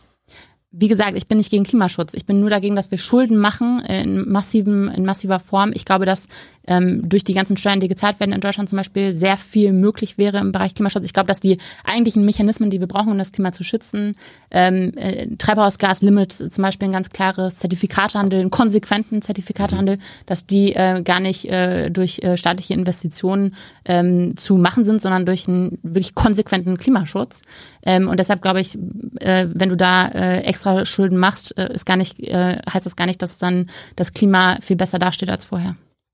Ich erinnere mich noch, als wir letztes Jahr in MacPom waren, da war ja auch Landtagswahl, da hat der Michael Sack, der CDU-Kandidat, da gesessen und hat gesagt, hier, die CDU hat einen, äh, einen Fetisch, einen Schuldenbremsen-Fetisch. Hört sich bei euch jetzt auch so an. Komme, komme, was wolle, die Schuldenbremse muss bleiben. Also ich finde es immer, ehrlich gesagt, ich finde es immer so ein bisschen doof, wenn man anderen vorwirft, man hat irgendeinen Fetisch, ne, was ich alles für Fetische haben soll. Ich habe einen Tempolimit-Fetisch, ich habe einen Antifoten-Fetisch. Wir bleiben jetzt beim, nee. beim Schulden. Ja, aber es geht darum, ob du einfach anerkennst, dass ich dann eine andere Argumentation habe und auch, ob, genauso wie ich sage, deine Argumente, ich kann sie verstehen, aber ja. ich wäge das anders ab, ja. sehe das einfach anders. Ähm, Finde ich, muss man den anderen genauso anerkennen, okay, ihr habt auch andere Argumente und ihr wägt da anders ab als wir. Das macht, finde ich, meine Argumentation nicht zu einem Fetisch. Darum reden wir darüber. Genau. Äh, ich fand es so interessant, beim Sondervermögen Bundeswehr hast du gesagt, habt, findet ihr gut, mhm. habt ihr zugestimmt, obwohl ja. es ja auch Schulden sind, ja. wegen der extremen Sondersituation. Ja, und jetzt fragst du mich, nee, jetzt haben wir nicht auch einer beim Klima? Ja, ich, das ist doch die logische Folge. Warum, genau. warum seid ihr nicht für ein Sondervermögen Klimaschutz mit 1000 Milliarden? Weil, das habe ich ja gerade schon erklärt, ich glaube, dass es nicht darum geht, jetzt in irgendwelche Maßnahmen zu machen, die äh, jetzt irgendwie äh, massive Investitionen äh, notwendig machen. Wirklich? Äh, so, ich glaube tatsächlich, haben wir dass keine wir, extreme Sondersituation. Wir haben eine extreme Sondersituation. Ähm, ich glaube nur, wir helfen uns nicht, wenn wir da jetzt Schulden aufnehmen und irgendwo Geld reinpumpen, sondern ich glaube, dass wir entsprechenden Zertifikatehandel brauchen. Ja, aber es gibt ja keinen Marktmechanismus, mit dem ich die Bundeswehr äh, finanzieren kann. So, die Bundeswehr braucht Ausrüstung. Die muss gekauft werden. Auf dem Markt. Auf dem Markt, genau, richtig. Ähm, und da finde ich es legitim, dass man deshalb offensichtlich Geld benötigt und das investiert. Aber beim Klimawandel gibt es aus meiner Sicht halt effizientere Mechanismen, um das Klima zu schützen. Wie gesagt, Zertifikathandel, Limit bei Treibhausgasen. Mhm. Und ich glaube, das ist tatsächlich dem Klima weitaus nützlicher. Und by the way ist auch die einzige Möglichkeit, zum Ziel zu kommen von 1,5 Grad, ähm, also dem 1,5 Grad Limit, ähm, als wenn man einfach sagt, wir nehmen jetzt ein paar Milliarden, pumpen die in irgendwelche bestimmten Mittel und hoffen, das reicht für 1,5 Grad. Und Zertifikatehandel ist so das Nonplusultra. Ja. Hast du eine bessere Idee? Mehr brauchen wir nicht? In Sachen Klimaschutz? Wie gesagt, wir brauchen Zertifikatehandel, wir brauchen ein Treibhausgaslimit. Ich glaube auch, dass wir darüber sprechen müssen, zum Beispiel, ähm, kann, wenn wir einen Emissionshandel haben, gibt es zum Beispiel auch ähm, Handel mit negativen Emissionen. Also kann zum Beispiel jemand auch ähm, äh, Emissionszertifikate quasi negative bekommen und dann äh, verkaufen. Also Geld damit erwirtschaften zum Beispiel, ähm, Vorteil damit erwirtschaften, dass er ähm, etwas Gutes fürs Klima tut. Ähm, ich glaube, das ist eine äh, Möglichkeit, etwas fürs Klima zu tun und da bin ich auch überzeugt von. Ich glaube, das ist die beste Möglichkeit, die wir haben. Aber ich bin äh, sehr offen für andere Argumente, die du hast. Ja, ich ich habe ich hab mal geguckt, ihr habt ja ihr habt ja ein paar interessante Sachen jetzt gebracht. Gestern zum Beispiel, oder vorgestern, Subventionen hinterfragen. Ja. So, habe ich mal geguckt. Ja. Äh, wir geben pro Jahr ungefähr der Bund 60 Milliarden Euro für klimaschädliche Subventionen ja. aus. Ja. Wir geben damit immer noch mehr Geld aus, äh, der, der, dem Klimaschutz entgegenwirkt, als für Klimaschutz. Mhm. Jetzt habe ich mal geguckt, weil ihr ja Subventionen hinterfragen wollt. Ja. Wie viele der klimaschädlichen Subventionen ihr abschaffen wollt? Fällt dir das ein?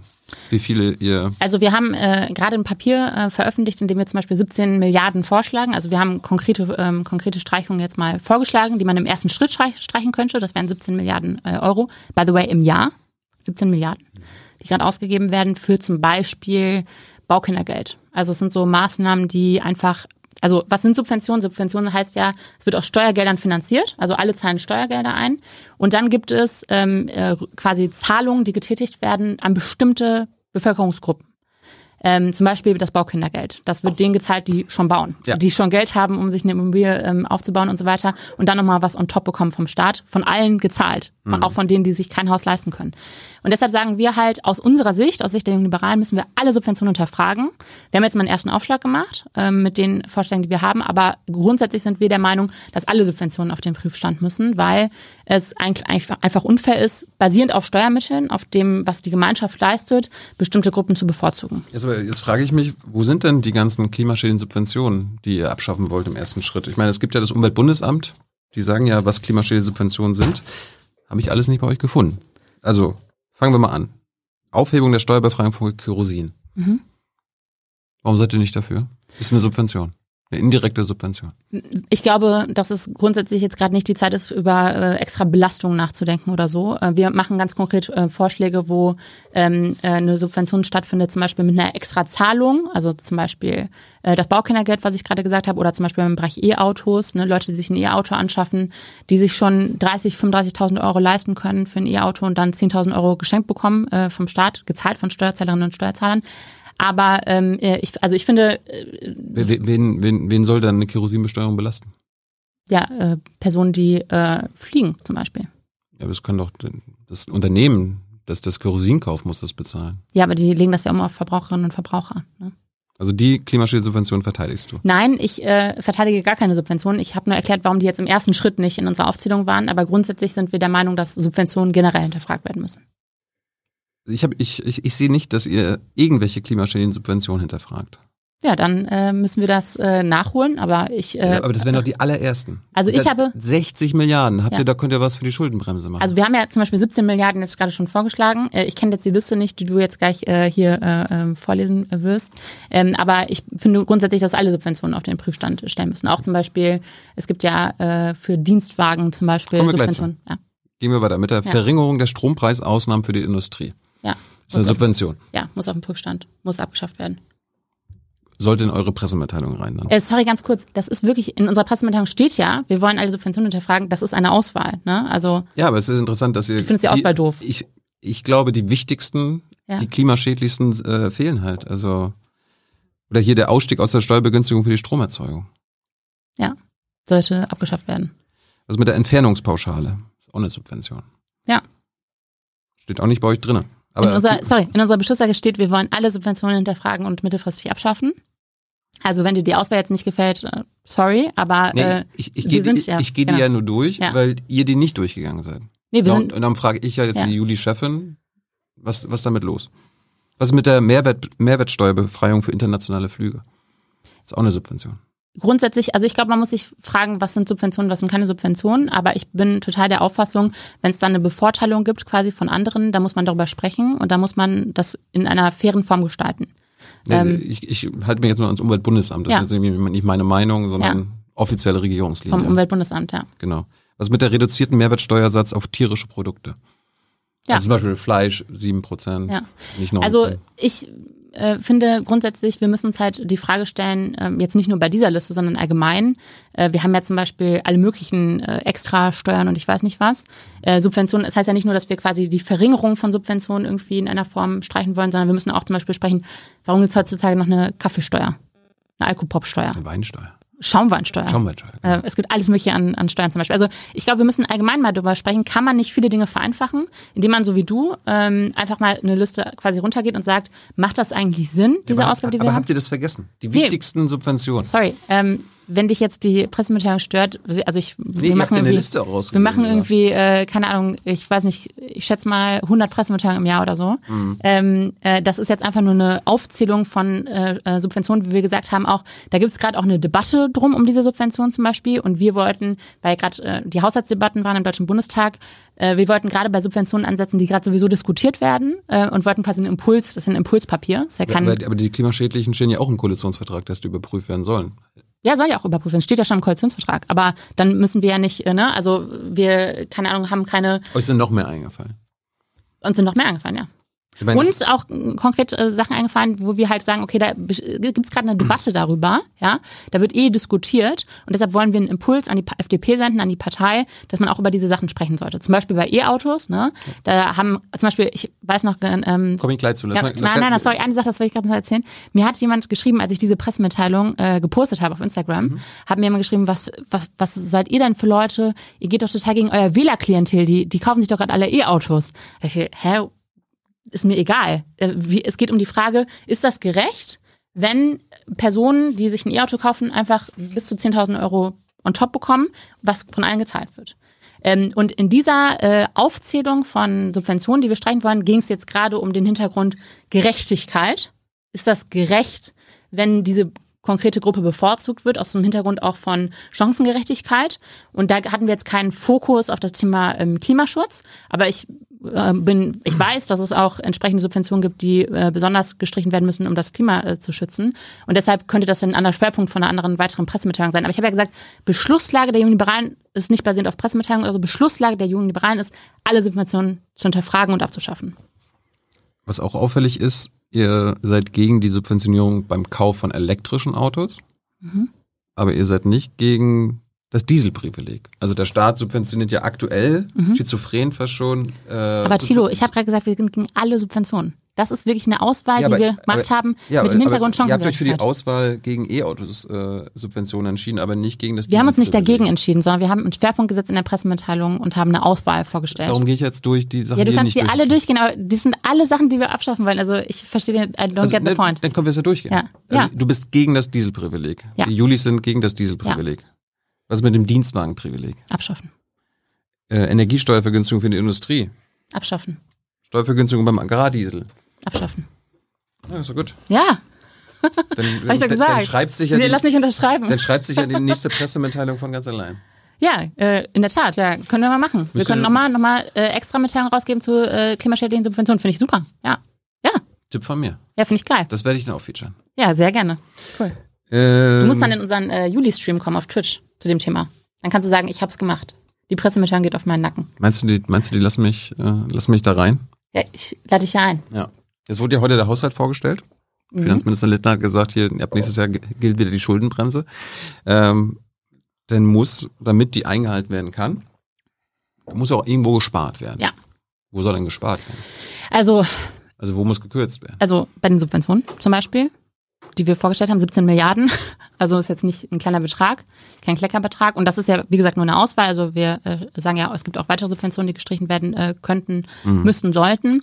Äh, aber zum Beispiel bei so Sachen wie, ähm, äh, es gibt äh, extrem viele, es gibt eine Aufblähung des, des Staatsapparats zum Beispiel. Es gibt äh, ähm, äh, starke weitere Einstellungen von Personen, die vorher es nicht gab. Also es werden neue Stellen geschaffen, auch von der aktuellen Bundesregierung. Ähm, da sagen wir Jungliberale, dass jetzt kommt der konstruktiv kritische Teil der jungen Liberalen.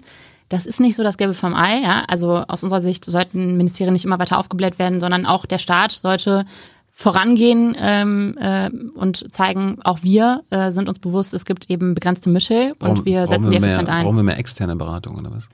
Nö, aber ich glaube, dass äh, wir keine äh, neuen Stellen jetzt äh, in großem Maße schaffen müssen. Also es wurden deutlich mehr äh, zum Beispiel Staatssekretäre ähm, also eingestellt oder ähm, äh, ja äh, inkludiert, bestimmt, genau, ähm, als zuvor. Ähm, und ich glaube nicht, dass die letzte Bundesregierung ähm, schlecht war, weil sie zu wenig Staatssekretär hatte.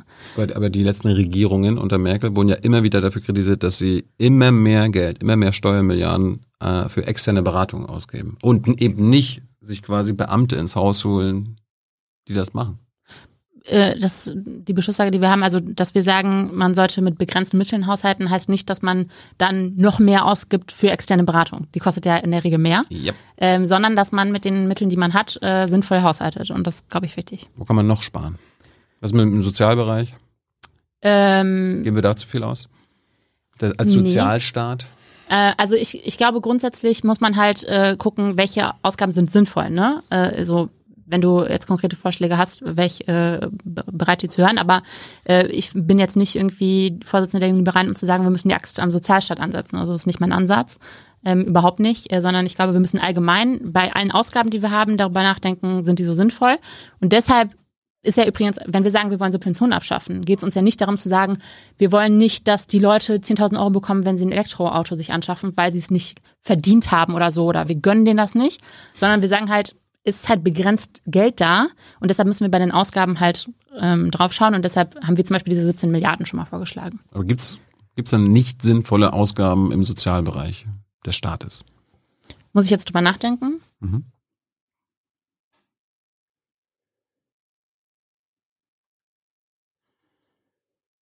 Hm.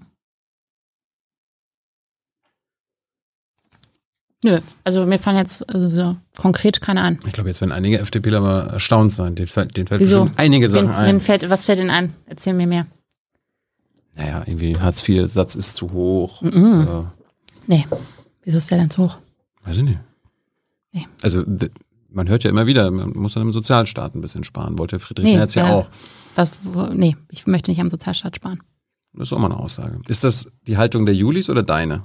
Die Haltung der Jungliberalen. Also wir schlagen keine, äh, mir wäre nicht bekannt. Ich hoffe, jetzt werde ich nicht, äh, äh, werde ich nicht verkloppt, wenn ich wieder nach Hause gehe. Aber mir sind, also es ist nicht Bist- Aufgabe bist der Jungliberalen. Vorsitzende verkloppt oder was? Nein, es ist nicht Aufgabe der Jungliberalen. Also wir haben überhaupt keinen Fokus darauf, äh, den Sozialstaat äh, runter zu sparen oder so. Ja, aber euer Fokus Im Gegenteil, ist, by the way. Euer Fokus ist ja Schuldenbremse einhalten. Also muss man ja das Geld irgendwo, also entweder, entweder macht man einen ausgeglichenen Haushalt dadurch, dass. Der wurde äh, jetzt, der, also die Schuldenbremse wird ja jetzt eingehalten, ne? Also das äh, ist ja, Ja. der Haushaltsentwurf, der Aber- vorliegt. Und mir wäre nicht ja- bekannt, dass der im Bereich Soziales spart. Ja, das, das, das steht doch noch aus, wo dann alles gespart wird. Es wird ja jetzt schon gespart. Zum Beispiel äh, Lauterbach, der Gesundheitsminister, konnte jetzt äh, nicht mehr bei Lindner durchsetzen, dass kostenlose Schnelltests zur Verfügung stehen. Ab heute, seit dem 1. Juli, müssen die Leute wieder selbst dafür bezahlen. Ja, ich glaube drei Euro pro Test, ne? Ja. Ja, nicht Ja. mal umsonst. Ja, ich glaube, dass wir grundsätzlich darüber sprechen müssen. Im Rahmen der Corona-Pandemie wurden ja jetzt viele Dinge übernommen oder viele Dinge neu gezahlt. Ähm, äh, da müssen wir halt drüber sprechen, okay, Kurzarbeitergeld zum Beispiel, ne? Ähm, kann man das für immer fortsetzen äh, oder muss man halt in irgendeiner Form auch wieder sagen, okay, ähm, äh, auch wenn wir uns jetzt in einer anderen Krise befinden, man kann halt äh, bestimmte Zahlungen halt nicht für immer fortführen. Ne? Zum Beispiel das, die gleiche Diskussion gibt's beim 9-Euro-Ticket zum Beispiel. Da sagt, sagen jetzt die Grünen halt, ah, das 9-Euro-Ticket ist geil, alle Leute fahren Bahn, mega cool, alle fahren, fahren nach Sylt. Ähm, und oder fahren halt auch wirklich ähm, coolerweise mal mit der Bahn zur Arbeit statt mit dem Auto, finde ich cool. Ähm, das machen wir jetzt einfach immer. Ähm, weil ist doch top. Die Leute zahlen weniger Geld, sind alle glücklich, mega hört sich gut an. Ja. Dann sag ich, cool, Fa- interessantes Experiment. Aber wir können ja jetzt nicht einfach, also das, es muss ja jemand zahlen. Der ÖPNV ist ja nicht auf einmal umsonst, sondern das zahlen dann Steuerzahlerinnen und Steuerzahler. Ähm, Ist das Geld nicht da? das Geld ist nicht da, nein. Also äh, du fragst mich ja, wo man sparen kann. Da sage ich, also bei solchen Subventionen, das 9-Euro-Ticket ist auch eine Subvention, ähm, das müssen wir eben auf den Prüf- Prüfstand stellen und äh, dann auch wieder auslaufen lassen. War der Tankrabatt keine Subvention? Der Tank, also das ist eine sehr spannende Frage. Kann man als solche sehen? Äh, als Subvention tatsächlich? Ja, als wart ihr- kurzfristige. Warum wart ihr dagegen? Warum wir dagegen waren? Darum wart ihr dagegen? Die Folgerichtig? Jungliberalen haben dazu äh, keine Haltung. Also wir haben uns jetzt nicht dagegen ausgesprochen, aber auch definitiv nicht dafür. Was ist deine Haltung? Ich finde, ähm, in der Situation, die es gab, ähm, der, das Tanken ist sehr schnell sehr teuer geworden. Und für viele, gerade für Leute, die im ländlichen Raum wohnen, ist das zu einer extremen Belastung geworden. Zum Beispiel, wenn eine ähm, Kindergärtnerin mit dem Auto zur Arbeit fahren musste oder eine Krankenschwester. Ähm, und die hat echt gesagt, ich weiß jetzt nicht, ob ich das quasi auf die Dauer schaffe, ähm, das extra on top zu stemmen. Ähm, ich kann verstehen deshalb, dass die Bundesregierung gesagt hat, okay, wie können wir das möglichst schnell und möglichst effizient lösen? Und es war ja nicht so, dass äh, quasi der Staat jetzt in irgendeiner Form denen quasi einfach Geld dann gegeben hat an alle mit der Gießkanne, sondern dass gesagt wurde, okay, in, äh, für eine bestimmte Zeit gehen wir von der Steuer runter. Also war eine Steuer quasi Entlastung. Aber auf der anderen Seite ist es natürlich so, dass Menschen, die kein Auto fahren, zum Beispiel ich, davon ja nichts hatten. Ne? Und dafür aber zum Beispiel Menschen, die viel Geld hatten und viel Auto gefahren sind, davon auch berücksichtigt wurden. Deshalb aus meiner Sicht, ich kann den Impuls verstehen, warum man das als kurzfristige Entlastung so gemacht hat. Ähm, ich verstehe auch die Argumente dafür, aber ich bin nicht der Meinung, dass man das weiterlaufen lassen sollte. Jetzt hast du gesagt, Tankrabatt unter anderem war ja im Grunde, es wurde sehr schnell sehr teuer. Ja. Ist das beim ÖPNV anders? Also äh, wenn man sich die letzten Jahre anguckt, äh, die, die Preisspirale äh, bei der Bahn, aber auch beim ÖPNV ist deutlich größer gewesen als jetzt die Inflation und so weiter. Also die Leute mussten ja eh schon immer mehr Geld ausgeben, um ÖP, äh, ÖPNV nutzen zu können, um die Bahn nutzen zu können. Da ist doch denn das 9-Euro-Ticket, also die Fortführung dessen, Ich äh, keine bin schlechte Idee. verwundert, dass du äh, da jetzt für Subventionen eintrittst, weil eigentlich hast du ja die ganze Zeit äh, Das ist eine klimafreundliche Subvention, wenn wir es schaffen, dass der ÖPNV äh, individuellen Verkehr ersetzt. Das ist eine Annahme, die du triffst, dass du sagst, äh, die ersetzt individuellen Verkehr. Äh, aber Ja, wir haben dann weniger Autos auf den Straßen. ähm, das, da bin ich mir ehrlich gesagt nicht, also das muss man, glaube ich, evaluieren. Ich bin mir nicht sicher, weil ich zum Beispiel, Ja, das evalu- evaluieren wir ja gerade Genau. in diesen drei Monaten. Ja. Wir haben jetzt schon nach einem Monat festgestellt, geil. fandst du es geil? Also auch die Bundesregierung Ja. Also ich, äh, muss, ich. ich. muss ganz ehrlich sagen, ich finde, dass wir bei dem äh, Übrigens geil wäre 0 Euro, aber das nur nebenbei. Ja, also im Endeffekt finde ich, muss man sich halt so ein bisschen, wir haben begrenztes Geld. Wir haben eben gesagt, wir wollen die Schuldenbremse einhalten. Ich nehme dich da jetzt einfach mal mit rein, wenn wir das zusammen entschieden. Ja. Und dann müssen wir jetzt sagen, okay, wofür setzen wir das Geld ein? Und ich bin ein ganz großer Verfechter vom ÖPNV. Äh, Ich finde, wir müssen den ÖPNV unbedingt äh, ähm, auch wirklich quasi kundenfreundlicher machen im Sinne von, der muss auch fahren, auf dem Land zum Beispiel. Wir brauchen auch ähm, äh, äh, zum Beispiel ähm, Bahnhöfe, auf denen sich jeder wohlfühlt, ähm, zum Beispiel und deshalb auch dann gerne Bahn fährt zum Beispiel. Äh, wir brauchen ähm, Bahnen, die entsprechend ausgestattet sind. Ähm, aber und vor Kostet allem alles Geld.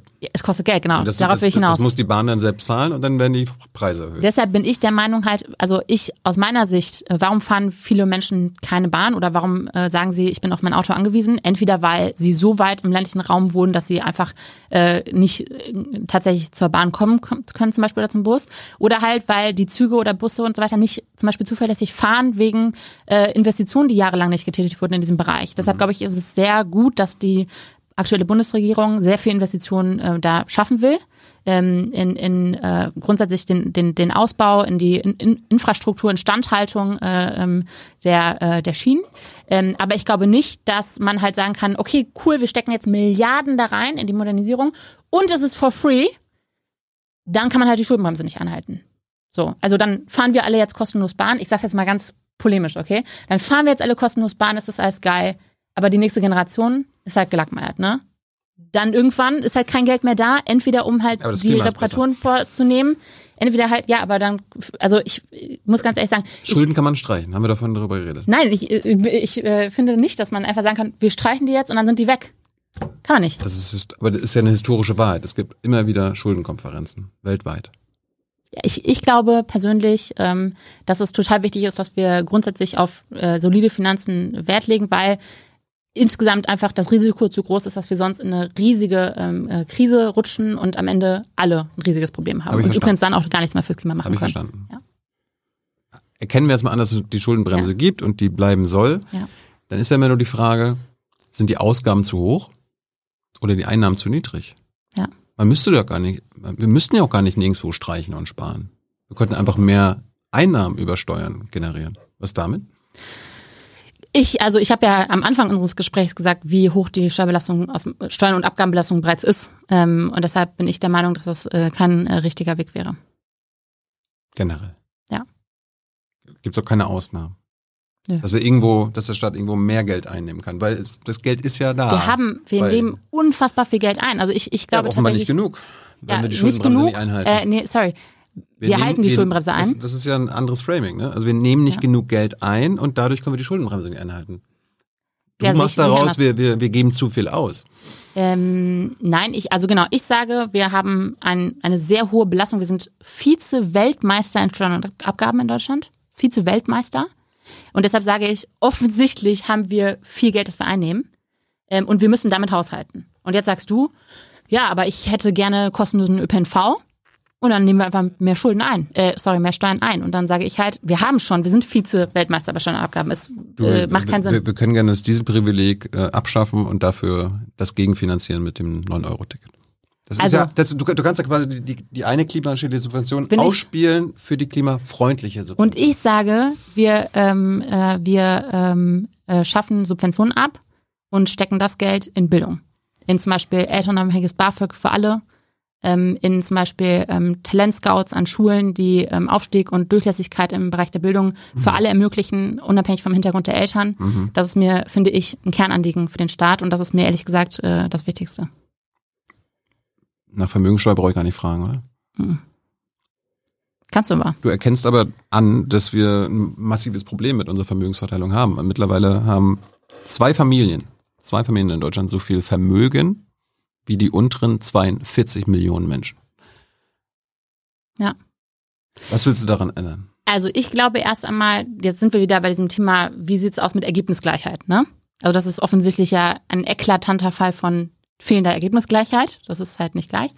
Ähm, und da ist halt so die Frage, ist das ein Du großes dagegen, politisches Du Problem? bist doch gegen Ergebnisgleichheit. Genau, genau. Deshalb bin ich ja auch gegen die Vermögenssteuer. Und Gegen damit bist du für diese Vermögensungleichheit. ich bin nicht für Vermögensungleichheit, sondern ich bin dafür, dass willst du nichts, nichts dagegen tun?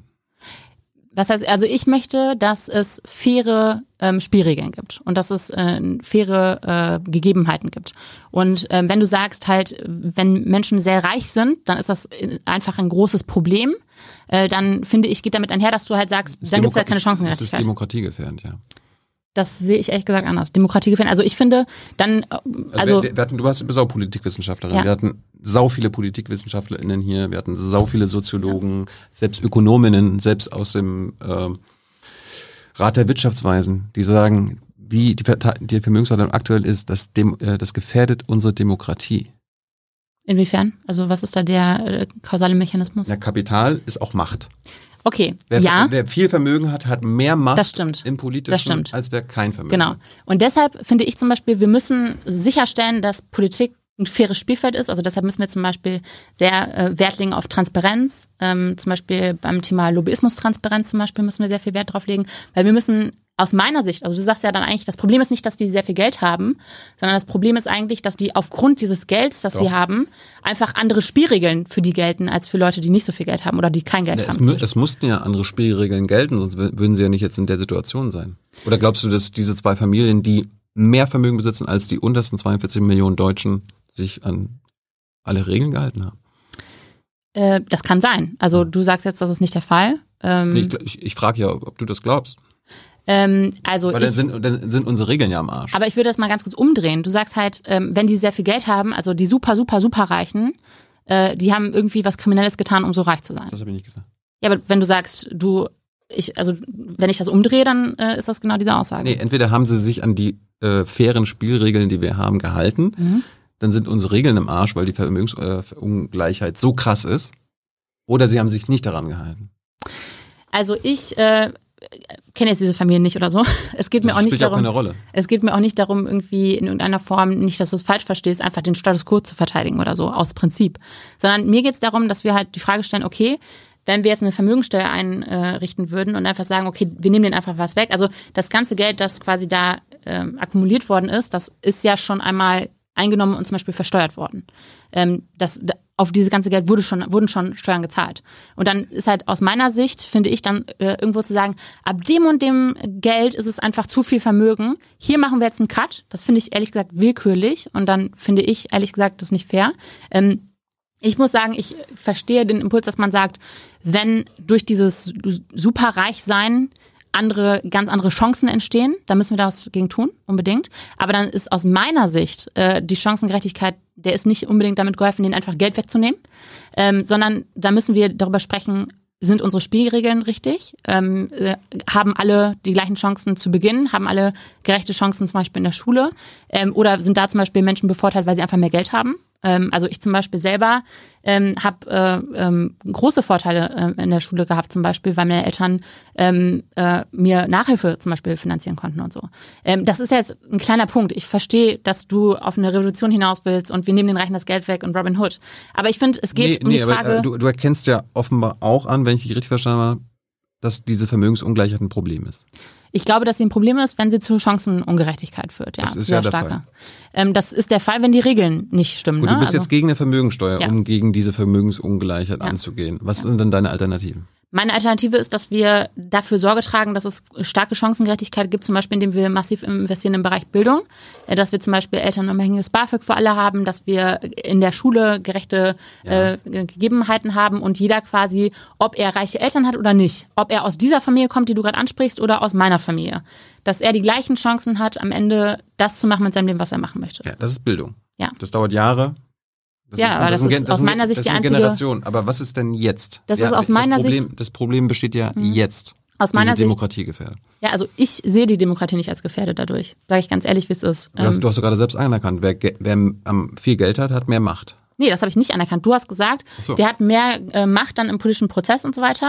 Hat, und dann, hat ein Milliardär in Deutschland genauso viel Macht wie ein Hartz-IV-Empfänger?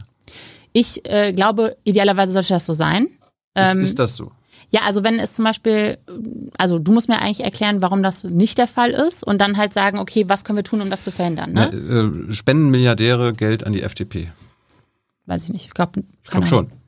also kann man, kann man ja nachgucken. Kann man nachgucken, genau. Warum, warum, warum spenden die dann an die FDP? weil die der Überzeugung sind, dass die Inhalte der FDP gefördert werden sollten. Mhm. Aber die spenden auch an die Union. Also aus meiner Sicht wird der Union deutlich mehr, mehr, mehr Geld gespendet als der ähm, FDP. Ja, warum machen sie das? Damit sie die Interessen durchsetzen. Weil das ihre Interessen sind. Ja. So, und die FDP und die Union bekommt Geld von den Superreichen, wie, wie keine anderen Parteien, Also, weil sie vielleicht die Interessen der Superreichen durchsetzen. also erst einmal glaube ich interessanterweise, also ich kenne diese zwei Familien jetzt nicht, ne? Aber ich glaube, diese zwei Familien spenden nicht an die FDP. Äh, das müssen wir unbedingt mal recherchieren. Quantum Klassen, Ich bin, by the, way, by the way, bin ich ja im Bundesvorstand der FDP und weiß nichts davon. Also ich bin schon mal nicht beeinflusst von den Spenden im höchsten Parteigremium.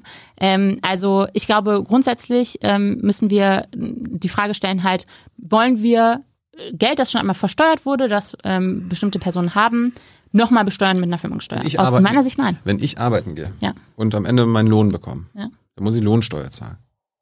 Jetzt kann ich aber nicht zum Dönermann gehen und mir einen Döner holen und dann sagen, ich zahle jetzt hier aber keine Mehrwertsteuer. Ich habe ja schon mein, meine Lohnsteuer gezahlt auf mein Einkommen. Das ist auch eine Doppelbesteuerung. Also ich also ich, ich muss sagen, ich glaube, wir müssen halt an diese Spielregeln, ne? Und ich sage das jetzt nicht, um der Frage von der Vermögenssteuer auszuweichen. Ich habe zum Beispiel gerade ein total spannendes Buch äh, gelesen von Ronen Steinke. Ähm, das heißt, vor dem Gesetz sind nicht alle gleich. Und da geht es um die Frage zum Beispiel, hat man eigentlich, also seine These ist, man hat im Justizsystem, das wir aktuell haben, ganz andere Chancen, wenn man viel Geld hat. Wenn man sich zum Beispiel Anwälte leisten kann, ähm, die deutlich besser sind als Das ist wieder Pflichtverteidiger. bei der Demokratiegefährdung. Da sagst du, dass es Demokratie, auch wenn das für dich Demokratie äh, gefährdend ist. Ne? Ich habe, ich Ja, hab, wenn, bei Demokratie wenn dadurch ich, nicht alle gleich sind vom ich habe jetzt quasi an politische Prozesse gedacht und quasi parlamentarische Demokratie, als du über Demokratiegefährdung gesprochen hast. Aber wenn du über zum Beispiel das Justizsystem sprichst, äh, das Buch fand ich krass. Ähm, ich wusste ehrlich gesagt nicht, ich weiß nicht, ob du das wusstest, dass nur 10 Prozent äh, der äh, Personen in Deutschland, die äh, angeklagt werden oder so ähm, und die eigentlich kein Geld, also die kein Geld haben für einen Verteidiger, nur 10 Prozent einen Pflichtverteidiger bekommen, nämlich bei quasi sehr, sehr schweren Fällen und bei Lappalien äh, kriegst du keinen Pflichtverteidiger gestellt, musst dich selbst verteidigen, was du natürlich nicht kannst, weil du halt nicht äh, Jura studiert hast oder so, keine, kein, kein Jurist bist im Zweifel. Äh, und dann führt es aber diese Lappalie eventuell zu einer Geldstrafe, die eventuell zu einer Haftstrafe wird. Und ich finde zum Beispiel, darüber muss man unbedingt sprechen. Also wenn am Ende das Geld, das ich habe, dazu beiträgt, dass ich nicht im Knast lande, äh, dann ist das eine ähm, extreme äh, Ungerechtigkeit. Aber jetzt ist meine Frage, ich stelle sie nur so in den Raum, nicht an dich. darf Eine ja nicht. rhetorische, ja. Genau, meine rhetorische Frage ist, ähm, können wir das jetzt aufheben, diese Ungerechtigkeit, indem wir einfach jetzt dann den Reichen, aus deiner Sicht Reichen und Vermögenden, was auch immer das dann konkret ist, indem wir den Geld wegnehmen? Oder müssen wir dann nicht an dieses System ran und sagen zum Beispiel, wir müssen jetzt hier konkret dafür Sorge tragen, dass zum Beispiel jeder einen Pflichtverteidiger bekommt? Beispiel. Ne? Ist in anderen Ländern der Fall, in Italien zum Beispiel. Gut, ich glaube, deinen Punkt hast du gemacht. Falls ihr Fragen habt, gebt sie Hans in den Chat. Ja. Kommt am Ende mit den Publikumsfragen.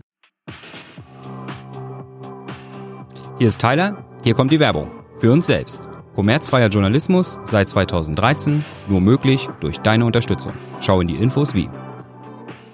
Ich traue mich jetzt gar nicht zu fragen wegen Mindestlohn. Seid ihr immer noch dagegen? Im Ich Jahre glaube- 2022? Also ich glaube, dass der Mindestlohn nicht politisch festgelegt werden sollte, ja. Also ich, äh, Aber ist es generell falsch aus Sicht der Julis, dass wir einen Mindestlohn haben?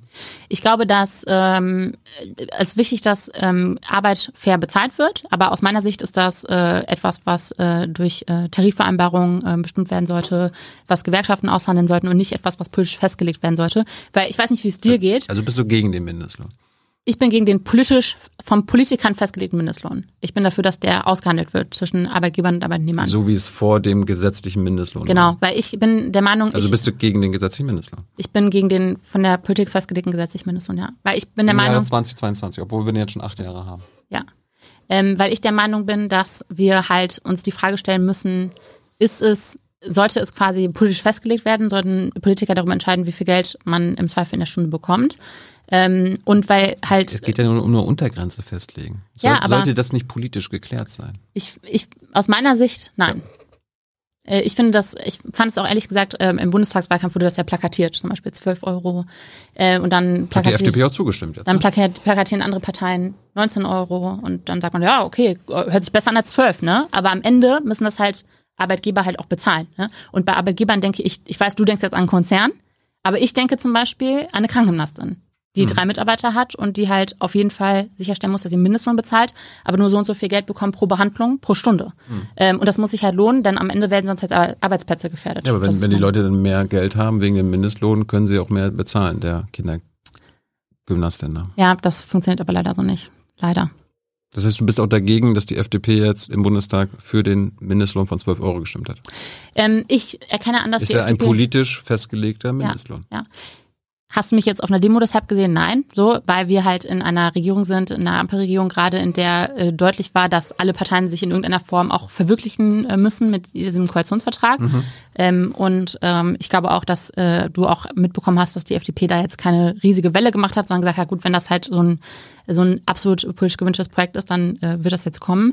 Aber es ist eben kein Projekt, das wir konkret vorangetragen haben oder ähm, vorbereitet haben oder eingebracht haben, mhm. weil wir halt gesagt haben, aus unserer Perspektive eigentlich sollte das nicht von Politikern festgelegt werden. Habe ich verstanden.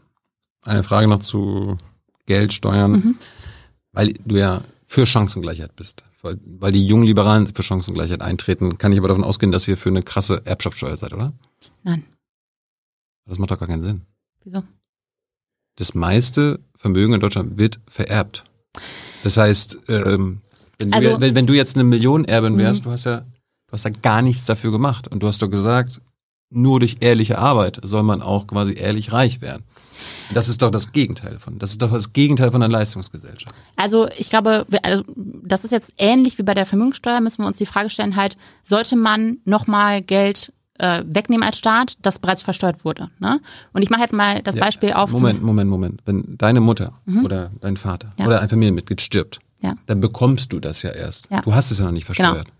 Ich bekomme dann das, wird es ja versteuert. Ja, genau. Ich bekomme das dann aber nicht vom Staat geschenkt, sondern von meinen Eltern die sich in ihrem Leben eingeschränkt haben, um mir dieses Geld zu vermachen. Ne? Also es ist ja schon, die, sie haben das Geld selber versteuert, haben den Teil, der äh, nach der Steuer übrig geblieben ist, behalten und gespart bis an ihr Lebensende, um mir das zu vermachen mhm. und haben es nicht verwendet für eine Weltreise oder ich weiß nicht was. Mhm. Ähm, und ich finde, da muss man halt berücksichtigen, also ich, ich erkenne an, dass du das anders sehen kannst. Also man kann halt sagen, okay, aber der Empfänger hat dafür jetzt nichts konkret gemacht. Ne, der Empfänger hat das nicht mit aufgebaut oder so. Aber aus meiner Sicht gibt es zwei Argumente dagegen. Erstens, das Geld wurde schon versteuert und aus meiner Sicht muss man sich ja halt die Frage stellen, ist aber, das aber sinnvoll? Nicht von, dir, nicht von dir, die das erbt. Ist das sinnvoll, dass nur deshalb, weil dann jemand gestorben ist, der Staat halt nochmal dann was Geld wegnimmt? So.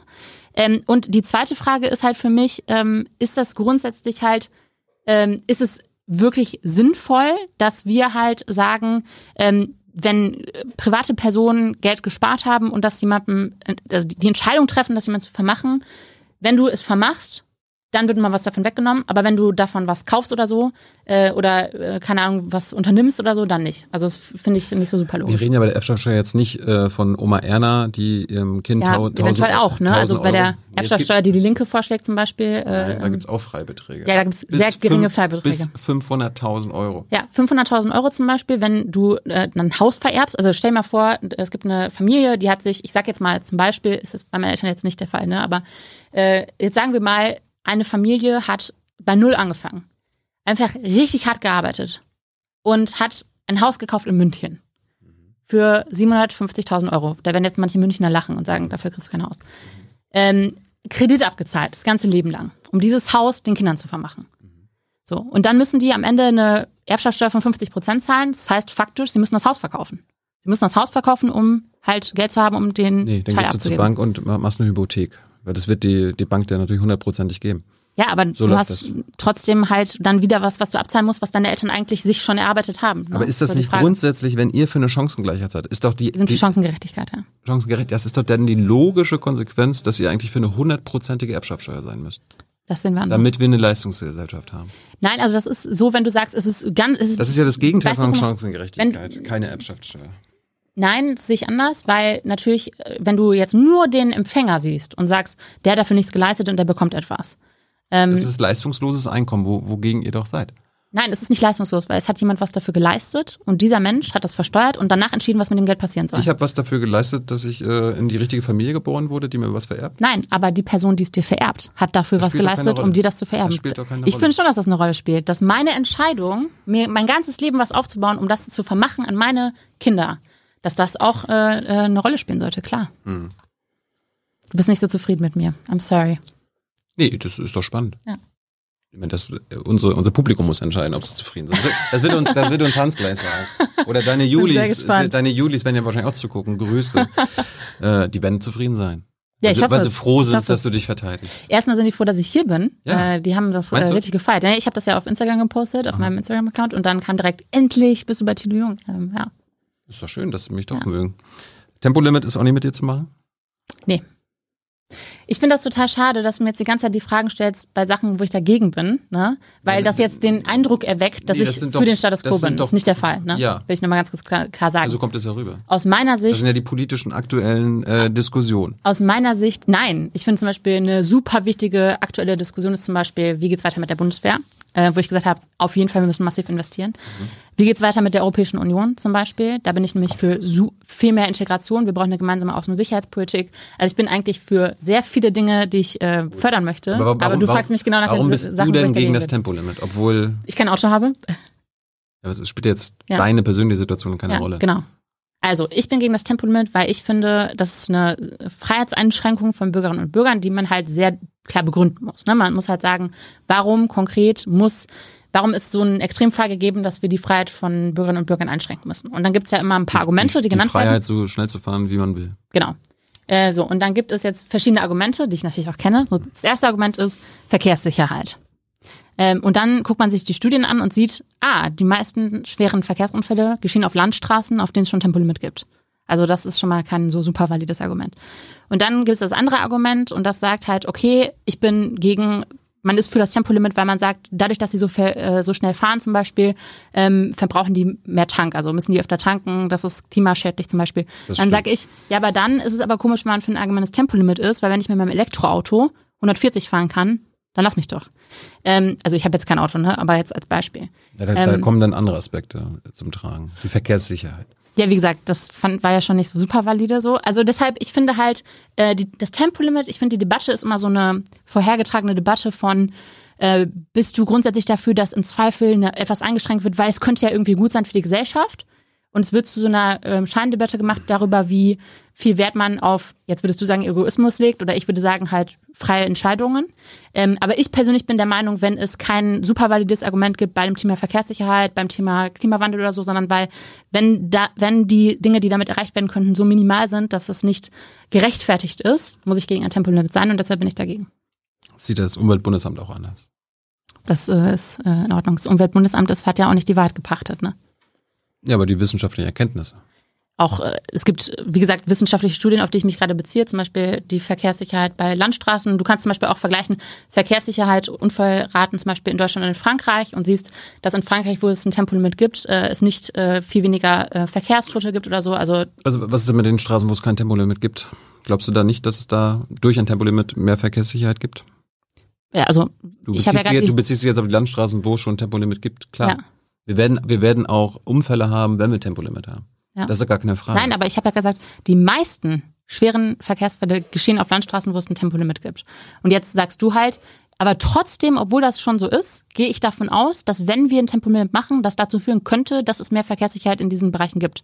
Dann sag ich halt, warum- das geht warum- die Studienlage warum- aus meiner Sicht nicht her. Warum sind in den Autobahnen im Rest der Welt, in anderen Ländern, wo es Tempolimit gibt, warum sind die sicherer als die Deutschen? Das habe ich ja gerade gesagt. Also wenn ich zum Beispiel vergleiche Frankreich und Deutschland, ist das nicht der Fall. Mhm. Ähm, also ich, äh, also ich bin offen für Argumente, wenn du mir die ganzen Studien vorlegst und sagst, wir würden extrem viel sparen und wir würden, äh, hätten eine viel größere Sicherheit. Ich bin ja zum Beispiel auch nicht gegen, äh, gegen die Anschnallpflicht zum Beispiel, ne? Bin ich ja für. Ähm, aber ich sehe zum War die Beispiel, FDP damals auch dagegen? Aber da war ich noch nicht in der FDP, glaube ich. Ähm, aber ähm, beim, beim Tempolimit ist es halt eine neue Einschränkung, eine starke Einschränkung, auch tägliche, die viele Leute ja dann täglich äh, auch äh, spüren.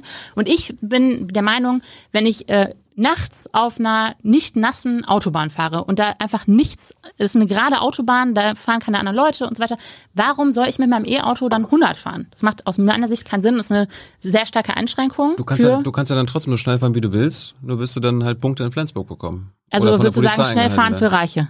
Wäre deine Argumentation dann? Nee, dann musst du mit den Strafen leben. Also bezahlen. Wenn du es le die leisten kannst, kannst du Du schnell doch, fahren. du willst doch faire Spielregeln. Ja, ich will, genau, aber das soll nicht darauf aus. Wenn, wenn du die Regeln nicht einhalten willst äh, auf Autobahn, dann, dann halt sie halt nicht ein. Da musst du halt mit den Konsequenzen leben. Das sehe ich total anders. Das ist dann Chancenungerechtigkeit. Okay. Wenn Ja. sich nur die Leute das äh, schnell fahren lassen können, die am Ende die Zeche zahlen können in Flensburg. Gut, ich habe noch zwei Themen, dann sind wir durch, dann kommt Hans. Äh, ich fand interessant, die Jungliberalen wollen, dass aus ganz Deutschland ein riesiges Silicon Valley wird. Ja. Warum? Weil wir der Meinung sind, das geht so ein bisschen darauf zurück mit sozialem Aufstieg und äh, Gründertum, ähm, dass es halt momentan sehr schwierig ist, mit einer Idee, die man hat oder so, ähm, tatsächlich dann äh, ja, ein Unternehmen daraus zu machen, Unternehmertum zu, ähm, äh, zu ermöglichen. Wir haben in ganz vielen Bundesländern zum Beispiel immer noch keinen Wirtschaftsunterricht in Schulen. Also es gibt auch eine, das ist übrigens ja auch zu großer Ungerechtigkeit führt, wenn ich entweder ich Eltern habe, die mir zum Beispiel äh, zeigen, wie man Geld anlegt und so weiter und so fort oder sagt, wie man einen Mietvertrag schließen kann und was, was man beachten muss und so und andere haben das nicht ja, zum Beispiel.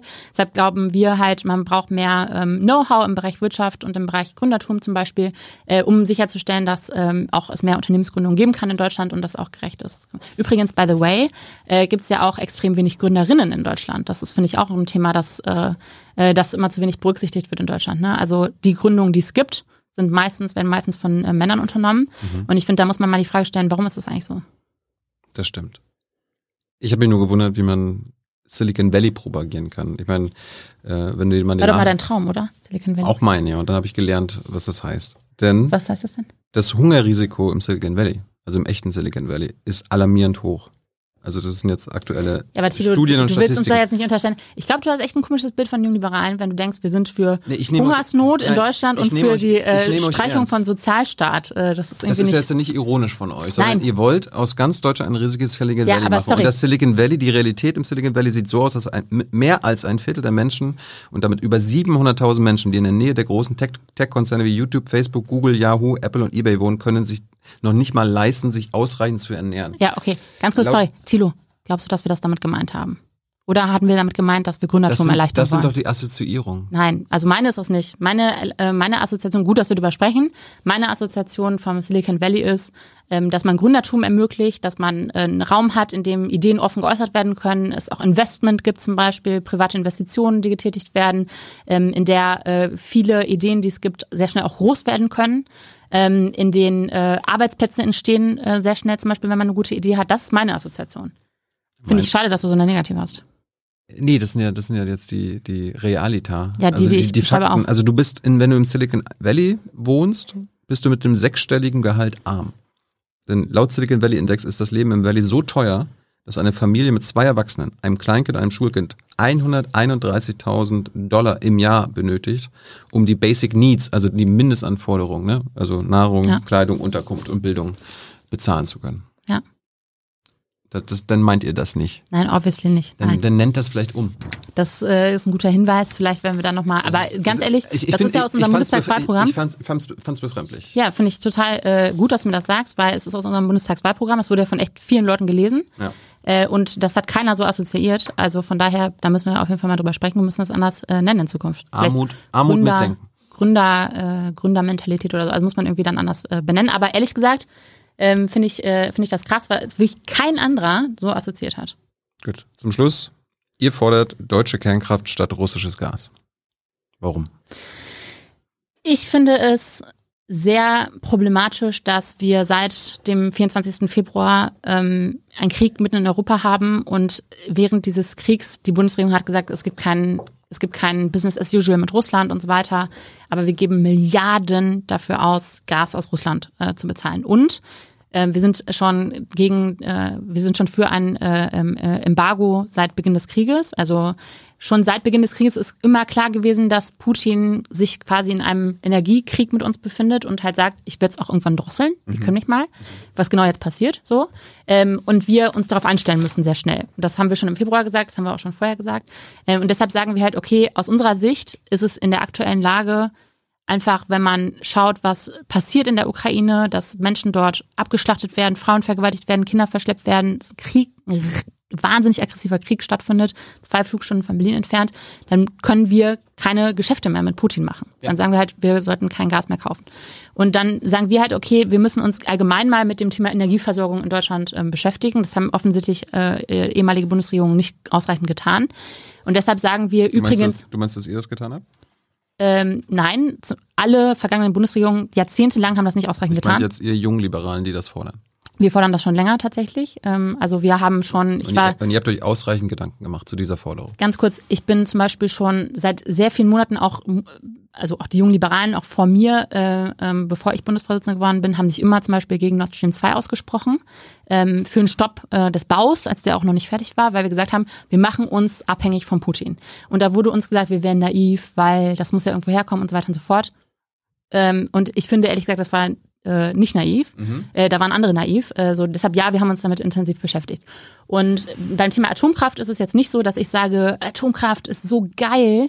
Ähm, ich möchte unbedingt, dass wir das neue Atomkraftland werden, sondern ich finde, wir müssen diesen Krieg auch zum Anlass nehmen, um allgemein zu sprechen über das Thema Energieversorgung und müssen uns eben auch fragen, ähm, wo wollen wir Energie hernehmen, wenn es am Ende geht um Menschenrechte gewährleisten ähm, äh, oder können wir eventuell noch mal ein paar Monate die Atomkraftwerke, die es aktuell gibt, die sicher sind, zum Beispiel verlängern, wenn wir dafür zum Beispiel in einer anderen Form, in irgendeiner Form Menschenrechts ähm, äh, bejahend äh, äh, handeln könnten, Energieversorgung sicherstellen könnten, bin ich der Meinung, dann sollten wir die Atomkraftwerke, die sicher sind, die in Deutschland sind, die auch in anderen europäischen Ländern betrieben werden, äh, weiter betreiben ähm, und dafür eben äh, unsere Abhängigkeit von Diktatoren wie Putin äh, verringern oder endlich auflösen.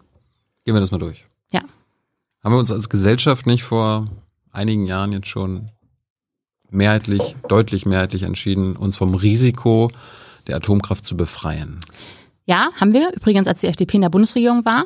Ähm, das hat ja auch die FDP mitgetragen äh, damals. Da haben die jungen Liberalen übrigens auch nicht aufgeschrien oder so, äh, weil die Risiken sind ja da und äh, die sind enorm. Ähm, das äh, ist uns klar. Ähm, aber ähm, wir sagen eben, okay, wir müssen auch eben berücksichtigen, gerade wenn du sagst, es gibt einen gesellschaftlichen Konsens. Aktuelle Umfragen zeigen, 61 Prozent der deutschen Bürgerinnen und Bürger sind aktuell für die für das Weiterlaufen lassen von Atomkraftwerken, weil die eben sagen, die Atomkraftwerke, die wir aktuell in Deutschland haben, die laufen, die sind sicher.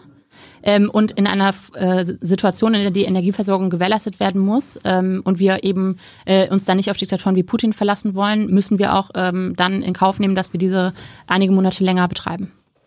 Wie kommt ihr darauf, dass sie sicher sind? Weil wegen dem, des Auslaufens der AKWs wurde in den letzten drei Jahren äh, staatlich darauf verzichtet, nochmal die Sicherheitssachen äh, zu überprüfen. Ja. Das müsste natürlich, äh, natürlich vorgenommen werden, ist klar. Also das sollte nicht zulasten von Sicherheit gehen, ist logisch. Gibt es ja in anderen Ländern Aber das ist, ja, übrigens. das ist ja jetzt ja kein Besuch, wo der, wo der Typ mal na, Nachmittag kommt und Nein. guckt. Das Ja. dauert ja Monate, Ja. Jahre. das dauert. Äh, Das ist, das ist ja quasi viel zu spät jetzt dafür. ähm, nein, ich glaube nicht, dass das zu spät ist. Ich glaube, wenn man politischen Willen hat, äh, dann ist das möglich. Übrigens, guck, mal, guck mal mal nicht so genau hin. By the way, beim nein, das darf natürlich nicht, äh, das natürlich darf natürlich nicht der Fall sein. Übrigens beim Thema LNG-Terminals haben alle gesagt, ah nein, das dauert Jahre, die hochzuziehen. Jetzt sehen wir auf einmal, wenn man politischen Willen hat, dann kann man auch Dinge sehr schnell prüfen, dann kann man Dinge auch beschleunigen, nicht zulasten von Sicherheit, aber man kann eben zum Beispiel Verwaltungsgänge beschleunigen, man kann einfach politische, ähm, politische Also ähm, die Sicherheitsvorkehrungen in Sachen Umwelt haben sie ja gelockert bei den LNG-Terminals. Ich bin, wie gesagt, der Meinung, wenn Atomkraftwerke sicher sein können, dann sollten die weiter betrieben werden. Übrigens ist das ja auch in anderen Ländern der Fall. Ne? Also nur weil wir hier aus Atomkraft ausgestiegen sind, in Frankreich immer noch Atom, äh, Atomkraftwerke laufen. Du kannst mir jetzt nicht erzählen, dass die jetzt alle unsicher sind oder so. Oder dass man, dass man die Atomkraftwerke, die in Frankreich Musst du sicher sind, in Deutschland nicht sicher äh, machen kann oder so. Äh, also ich glaube, Nee, das aber- nee, aber, sollte. der, aber der Punkt ist, wir, die, unsere bisherigen AKWs, die drei, die wir noch haben, Mhm. Die sind ja schon faktisch unsicher, weil sie in den letzten drei Jahren keine Sicherheitsüberprüfung mehr machen mussten, weil, weil jetzt ausgelaufen ist. Nein, es äh, werden natürlich äh, grundsätzliche Sicherheitsvorkehrungen äh, unternommen. Äh, die sind aktuell nicht darauf ausgelegt, dass die noch jahrelang weiterlaufen. Das ist mir äh, Was bewusst. fordert. Deshalb äh, ist das ja, muss man dann diese äh, Sicherheitsvorkehrungen natürlich erfüllen, ist natürlich klar. Äh, wir sagen nicht, okay, wir machen jetzt einfach äh, weiter und äh, dann prüfen wir einfach nicht oder machen ein Auge zu, sondern wir sagen, aus unserer Sicht sollte man diese Sicherheitsvorkehrungen jetzt treffen damit wir diese Atomkraftwerke weiter äh, am Laufen halten können. Man muss sich einfach die Frage stellen, wollen wir, ähm, wir können nicht aus Atomkraft und Kohle alles gleichzeitig super schnell aussteigen und kein, äh, nicht auf Diktatoren angewiesen sein. Und da muss man sich halt die Frage stellen, was ist jetzt hier unser Plan? Und dann sagen wir halt, okay, im Zweifel sind wir der Meinung, dann sollte man äh, bei der Atomkraft äh, einige Monate länger ähm, darauf setzen, wenn die Sicherheitsvorkehrungen erfüllt werden können. Ist natürlich Grundlage dafür, ist klar. Äh, weißt du, wie viel Anteil der, die Atomkraft am aktuellen Stromverbrauch hat? Nein. Das sind fünf bis sechs Prozent. Ja. Und die wollt ihr jetzt retten. Die können wir doch innerhalb eines Jahres entweder selbst anbauen durch Erneuerbare oder wir, wir kaufen uns Stro- AKW-Strom aus Frankreich ein und so weiter. Also erst Wegen einmal, den, wegen den 5, 6 Prozent sollen wir unsere AKWs verlieren. also erstmal 6 Prozent ist richtig viel, finde ich. Ähm, wir waren also, vor einem Jahr noch bei 11 Prozent. Wir schaffen das ganz schnell. Ähm, also wenn äh, ich, also ich bin grundsätzlich der Meinung, die anderen Prozentpunkte zum Beispiel, da sind wir ja die ganze Zeit schon bei, äh, erneuerbare Energien auszubauen und so, das finden wir auch sehr, sehr wichtig. Ähm, das äh, Ja, ist ja schon ein ein riesiges politisches Projekt. paar Prozent auch noch. Ich würde sagen, das läuft momentan so schnell wie möglich. Also wenn ich mit FDP-Vertretern in der Bundesregierung spreche, dann sagen die, wir machen gerade alles menschlich Mögliche, um irgendwie schnell uns unabhängig zu machen in der Energieversorgung.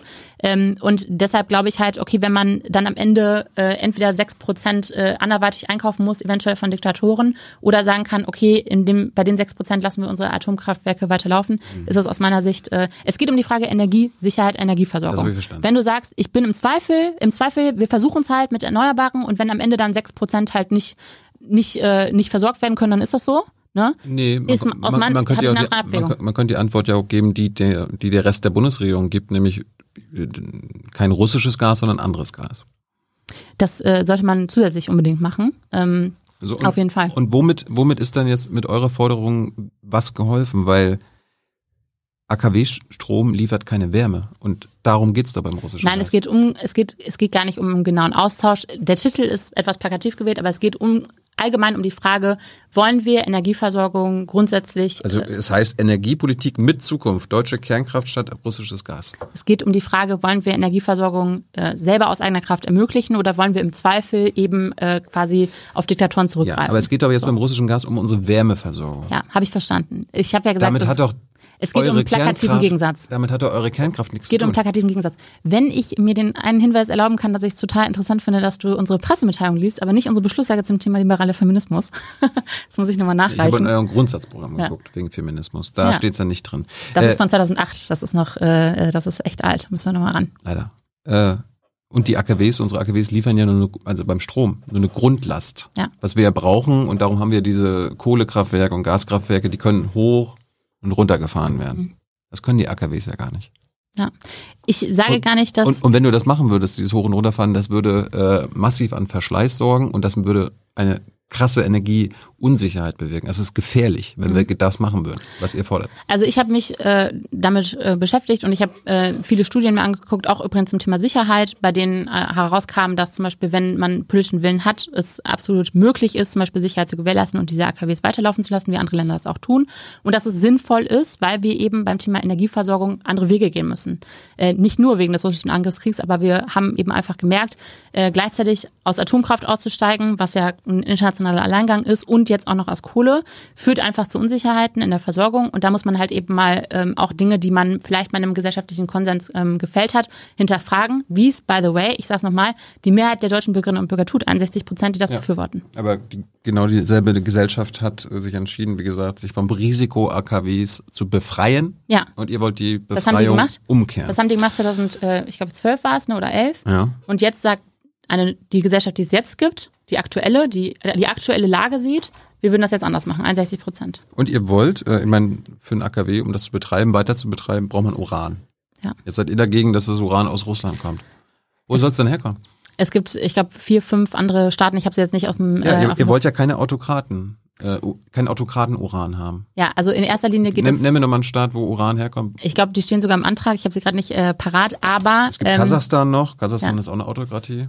Ich weiß. Ähm, aber die führen gerade keinen russischen Angriffskrieg in, in der Ukraine, Ja, zwei Flugstunden entfernt. keine, keine, Auto, keine Autokraten. Ich habe den. Antrag selber nicht geschrieben und äh, bin auch nicht äh, mit einem roten Stift immer am Titel äh, dabei, äh, sondern äh, das wurde auf dem Bundeskongress be äh, beschlossen und das ist ein plakativer Titel, um zu sagen, wir kümmern uns allgemein um das Thema Energieversorgung. Aber ist und offenbar wir, nicht gut, gut durchdacht.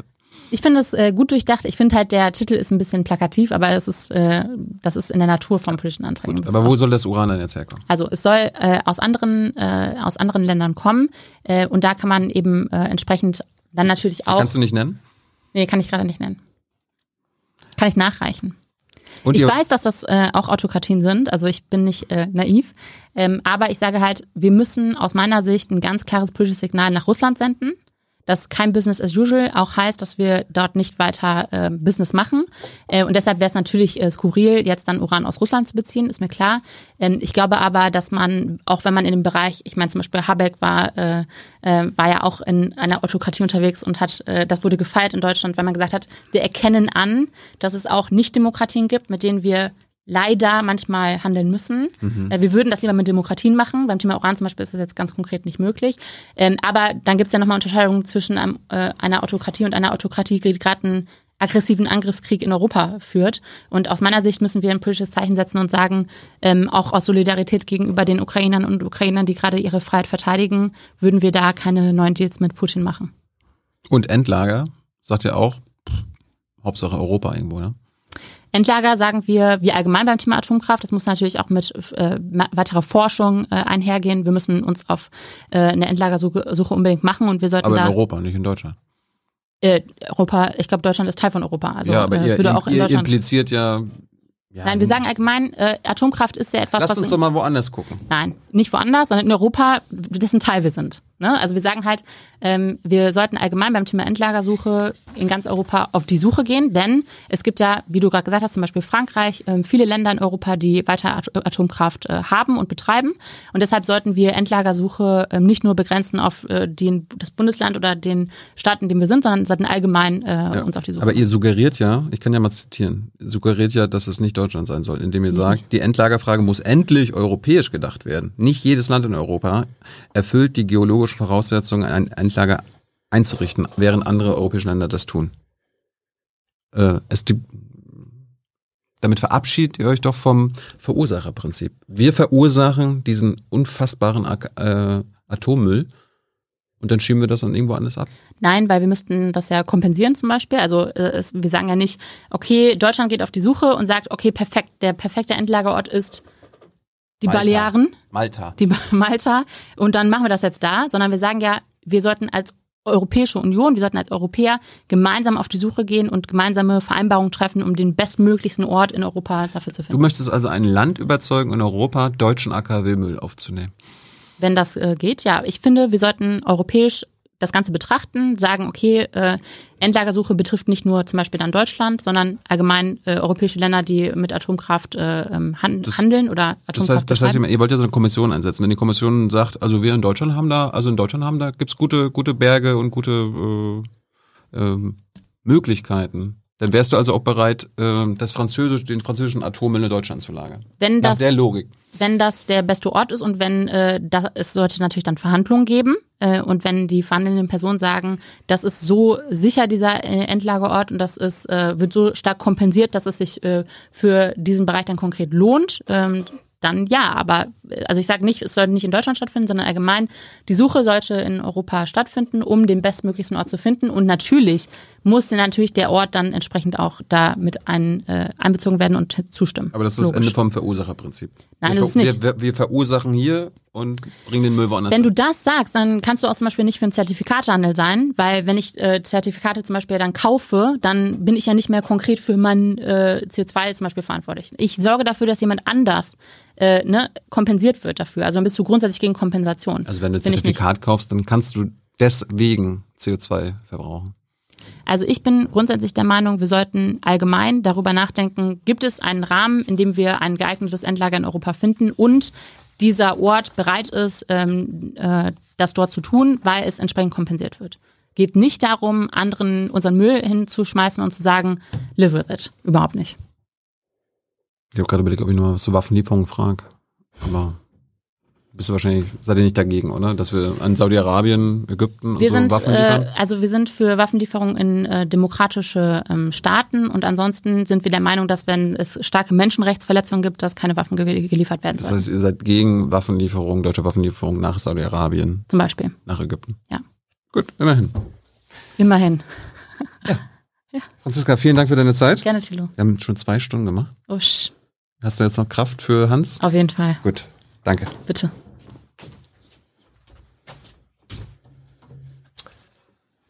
Ich glaube, ich muss Überstunden machen, weil Christian Lindner nicht kommt. Kann das sein? Was sagt der Chat? Der Chat hat lebhaft diskutiert. ähm, es, es gab gerade aus der letzten Passage äh, Atomenergie und so weiter, äh, fand ich ein paar äh, bemerkenswerte Aussagen. Du hast ja gesagt, ja klar, wir haben einen Atomausstieg gemacht und zwar als wir, FDP, in der ja. Regierung waren. Ähm, das ist eine interessante Neuschreibung der Geschichte, weil der mhm. Atomausstieg war beschlossen worden von Rot-Grün. Mhm. Und äh, 2000, 2001 war er terminiert worden. Und die Voraussetzungsbedingung der FDP, in die schwarz-gelbe Koalition einzutreten, 2009, war gewesen, dass dieser Ausstieg rückgängig gemacht wird. Ja. Die, FD, die FDP hat also von der CDU sozusagen hat ihr abgenötigt, wir machen den Atomausstieg rückgängig. Und dann kam Fukushima äh, und dann hat Merkel sozusagen gegen den Bündnispartner FDP gesagt, jetzt steigen wir doch eher aus. Also zu sagen, das war in der Regierungszeit der FDP, ist zwar richtig, ja. es war aber gegen den Widerstand der FDP also aus meiner Sicht, äh, ich war zu der Zeit nicht super äh, politisch engagiert, mhm. aber wenn ich mir das anschaue, ähm, dann hat die FDP, haben die Vertreter der FDP im Kabinett in der Zeit das auch äh, explizit mitgetragen und haben gesagt, sie sind auch dafür, dass aufgrund des riesigen Unfalls und der auch zu viel Panik geführt hat und zu einem gesellschaftlichen Konsens, dass Atomkraft in Deutschland nicht mehr ähm, durchgeführt werden soll, nicht mehr ähm, ja, produziert werden soll, ähm, dass äh, die FDP das auch mitgetragen hat, nicht nur mitgetragen, sondern auch vorangetragen in dieser Regierung. Also hat deshalb, sie nicht. Entschuldigung, äh, sei mir nicht böse. Also das war die. Ja, Habe ich anders es, wahrgenommen, aber es okay, ist. Es, es war die Zeit, wo ich ja. dieses Thema sozusagen äh, ja. fachlich, journalistisch in der Tagespolitik äh, begleitet habe. Es war eine einseitige Erklärung von Merkel, mhm. die gesagt hat, im Bundestag berühmte Rede, ich kann das nicht mehr, ich, Merkel mhm. kann das nicht mehr verantworten. Wenn die FDP da nicht mitgemacht hätte, ähm, äh, wäre sie aus der Koalition geflogen. Also Wenn dann eine Partei sagt, ja okay, dann tragen wir das mit, mhm. das ist nicht unbedingt eine freiwillige Entscheidung aus Überzeugung. Aber also ganz kurz, sorry, ich, äh, hm? ich, erinnere mich noch an Statements von Guido Westerwelle, der auch mhm. explizit mhm. gesagt hat, auch Philipp Rösler, die explizit in der Zeit gesagt haben, dass sie äh, auch das nicht mehr verantworten möchten, selber mhm. persönlich. Aber kann ich auch gerne nochmal nachgucken, können ja die Zuschauer Gut. auch machen. Äh, soll auch, äh, was äh, stark diskutiert wurde im Chat, war nochmal die Frage äh, Erbschaftssteuer Leistungsgedanke. Mhm. Du hast jetzt mehrfach dann noch aufgeführt gesagt, nee, ähm, Erbschaftssteuer wäre falsch, weil es habe sich ja schon um schon äh, versteuertes, würde sich um versteuertes Vermögen handeln ähm, und es seien eben Geschenke. Da wurde angemerkt von mehreren, du hast aber vorher gesagt, wenn junge Menschen sich etwas leisten können, aufgrund ihrer Eltern, der Leistung ihrer Eltern, dann sei das ungerecht. Mhm. Das war, glaube ich, im Zusammenhang mit BAföG. Mhm. Da wird gesagt, wenn das da gilt, wenn äh, junge Menschen nur studieren können, weil ihre Eltern sie finanzieren, wenn das Prinzip gilt, dieses Prinzip wird am allerstärksten forciert bei äh, dem äh, bei der Vererbung von Vermögen. Deine Prinzipien widersprechen sich da. Das sehe ich anders, weil ich möchte das ja äh, ändern, dass das äh, beim Beispiel jetzt Studium zum Beispiel, dass es da einen Unterschied macht, ob die Eltern Geld haben oder nicht. Das will ich ja verändern.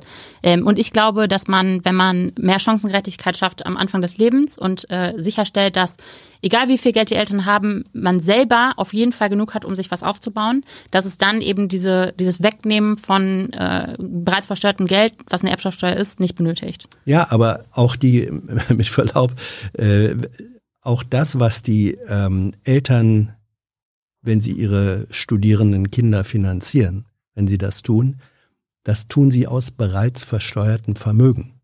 Ja. Das tun sie da. So, und wenn du sagst, da ist das Prinzip falsch, davon müssen wir weg, dann muss dieses, dieser Grundsatz doch auch gelten äh, bei der Erbmasse, die genau so zustande kommt. Also du beurteilst die eine Elternzahlung anders als die andere Elternzahlung. Das ist ein Widerspruch von Prinzipien. Das sehe ich, äh, das äh, sehe ich ehrlich gesagt anders. Also ich äh, glaube, wie, wieso denn? Also wie ich, kann man das? Wie, ich, bin, ich, bin, mir wirklich hm. nicht sicher, ob ich dir äh, gerade richtig folgen kann. Also ich sage, wenn man zum Beispiel, also du meinst ja das hm. elternunabhängige BAföG, glaube ich, oder? Ja. Also äh, ich sage, ich finde, dass jeder ähm, äh, die Möglichkeit haben sollte zu studieren hm. äh, und dass es deshalb ein elternunabhängiges BAföG geben sollte, weil die, äh, ob die Eltern das finanzieren können oder nicht, ist egal, weil es geht um das Individuum, das sagt, ich bin jetzt 18 Jahre alt, ich bin unabhängig, ich möchte dieses Studium aufnehmen, ich möchte nicht abhängig sein von meinen Eltern. Ähm, das ist ja unabhängig davon, ob derjenige was geerbt hat oder nicht. Ähm, das schafft ja Chancengerechtigkeit, äh, während äh, dass äh, Chancenungerechtigkeit ja nicht irgendwie aufgehalten wird dadurch, dass, also ich habe ja nicht weniger dadurch, dass jemand anderes was erbt. Äh, Das ist, finde ich, der Unterschied. Also ich fühle mich nicht durch Un- Ungleichheit. Natürlich hast du weniger dadurch, wenn ein anderer etwas erbt. Ich habe im Vergleich weniger, aber ich habe nicht selber für mich äh, weniger. Also äh, wenn ein Vermögen von, sagen wir mal, 500 Millionen vererbt wird, wenn es ohne Erbschaftssteuer vererbt wird, dann hat der Erbe oder die Erbin 500 Millionen.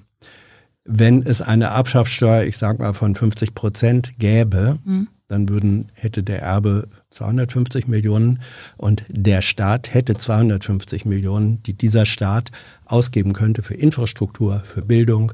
Das käme allen anderen zugute. Also aus meiner Perspektive ähm, gibt es ja bereits den Haushalt. Das ganze Geld wurde schon versteuert. Von den, wenn jemand Ja, 500 das Millionen hat hat, der schon extrem viele Steuern gezahlt. Ich verstehe, dass du für eine äh, äh, Erbschaftssteuer bist, aber du kannst mir ja zugestehen, dass ich, äh, dass ich dagegen Ja, bin und dass natürlich. ich sage, versuche, genau. ich, ich versuche, beziehungsweise das, äh, ich gebe ja hier den, die Diskussion äh, im Chat wieder. Ja. ähm, die stellen fest, dass du wahlweise mal mit dem Steuerargument äh, argumentierst ähm, und dann aber an anderer Stelle sagst, ja, aber ähm, leistungsloses Einkommen ist ungerecht. Und diese beiden Prinzipien jonglierst du hin und her, je nachdem, wie es dir gerade passt. Und da wird gesagt, das ist eine Ideologie, die sich in ihren in ihrer Prinzipienanwendung selbst widerspricht. Das Wenn- ist die Kritik. Ich werde drüber nachdenken. Ich wäre übrigens bei der Erbschaftssteuer äh, diskussionsoffener äh, äh, als bei der Vermögensteuer.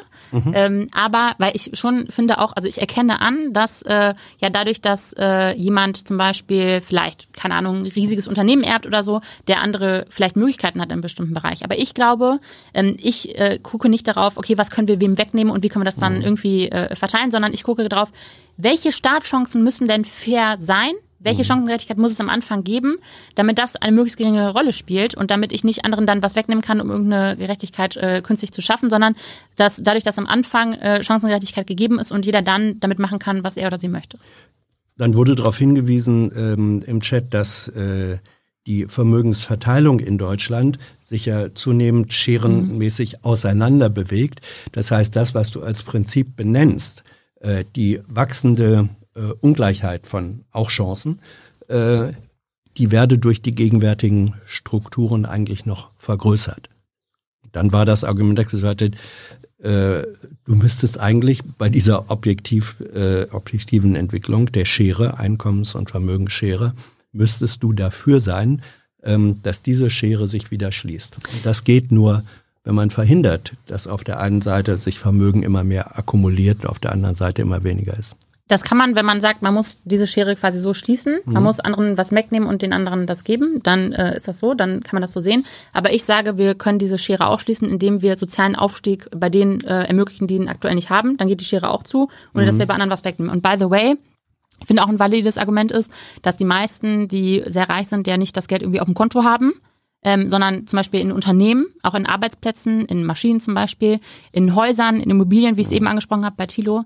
Ähm, und dass es natürlich auch oft nicht einfach ist, dann äh, auch entsprechend das äh, zu besteuern, wenn das äh, verschenkt wurde, wenn das äh, vererbt wurde. Ähm, deshalb, ähm, ja, äh, Also da gibt da gibt's Modelle, wo dann der Staat sozusagen als stiller Teilhaber einsteigen kann. Die kennst du alle, äh, wo der Betrieb des äh, Unternehmens weiterlaufen, ungestört weiterlaufen kann. Ähm, es wurde dann gesagt, äh, direkt darauf bezogen, was ist mit Menschen, die, ähm, es können nicht alle Millionäre werden, wer würde dann pflegen, wer würde dann Toiletten putzen und was ist mit Menschen, die da in Vollzeit arbeiten, aber nie und nimmer dahin kommen würden, dass sie sich ein Haus oder ein Vermögen bilden können. Ich glaube, dass man das äh, möglich, also äh, ich, ich finde nicht, dass es Aufgabe des Staates ist, sicherzustellen, dass am Ende jeder Millionär wird. Ich glaube, das ist nicht möglich. Äh, da können wir auch ganz viel äh, Vermögen wegnehmen und äh, Erbschaft äh, besteuern und trotzdem sind wir nicht da, dass jeder Millionär ist. Und ich glaube auch nicht, dass das so ein politisches Ziel sein sollte, sondern dass man Leistungsgerechtigkeit haben sollte. So. Ja, und aber ist es leistungsgerecht, wenn, äh, wenn jemand äh, 40, 60 Stunden in der Woche arbeitet ähm, und dies ist ja auch eine deiner Logik noch unter gesetzlichem Mindestlohn. Dieser Mensch landet am Ende möglicherweise in Altersarmut. Ähm, Armut. Nein, das wo möchte ich natürlich da, nicht. Ja, aber das ist die, das ist die logische Konsequenz Nein, finde ich nicht. Nein, finde ich, finde ich nicht. Weil ich habe ja gesagt, ich bin ja nicht dagegen, dass Menschen äh, möglichst viel Geld verdienen, sondern ich bin ja dafür, dass das ausgehandelt wird zwischen Arbeitgebern und Arbeitnehmern. Ähm, ich finde zum Beispiel, ähm, gerade im Bereich zum Beispiel Pflege, finde ich es äh, erschreckend, wie wenig viele Pflegerinnen und Pfleger verdienen. Äh, und da finde ich zum Beispiel, äh, müssten viel mehr zum Beispiel Pflegerinnen und Pfleger auch in Gewerkschaften äh, zum Beispiel für äh, ähm, bessere Löhne auch äh, ähm, vorgehen. Also ich finde, dass da auf jeden Fall eine Chancenungerechtigkeit, Chancen äh, zu wenig, äh, zu wenig Leistungsgerechtigkeit gegeben ist. Ähm, und ich finde es auch wichtig, dass wir als Gesellschaft darüber reden, ob wir das so gutheißen wollen. Ne? Also ob wir das quasi akzeptieren, dass zum Beispiel auch ich sag mal, also wir haben ja nicht nur Fachkräftemangel im Bereich Pflege, sondern zum Beispiel auch im Bereich Ja. Erzieher zum Beispiel. Und ich finde es zum Beispiel super chancenungerecht, ich- äh, chancenungerecht, dass wenn ich eine Erzieherausbildung mache, ich die zum Beispiel aktuell sogar bezahlen muss, obwohl in dem Bereich massiv gesucht wird. Also ich finde, dass wir allgemein unbedingt über äh, Arbeitsbedingungen, zum Beispiel Ausbildungsbedingungen sprechen sollten.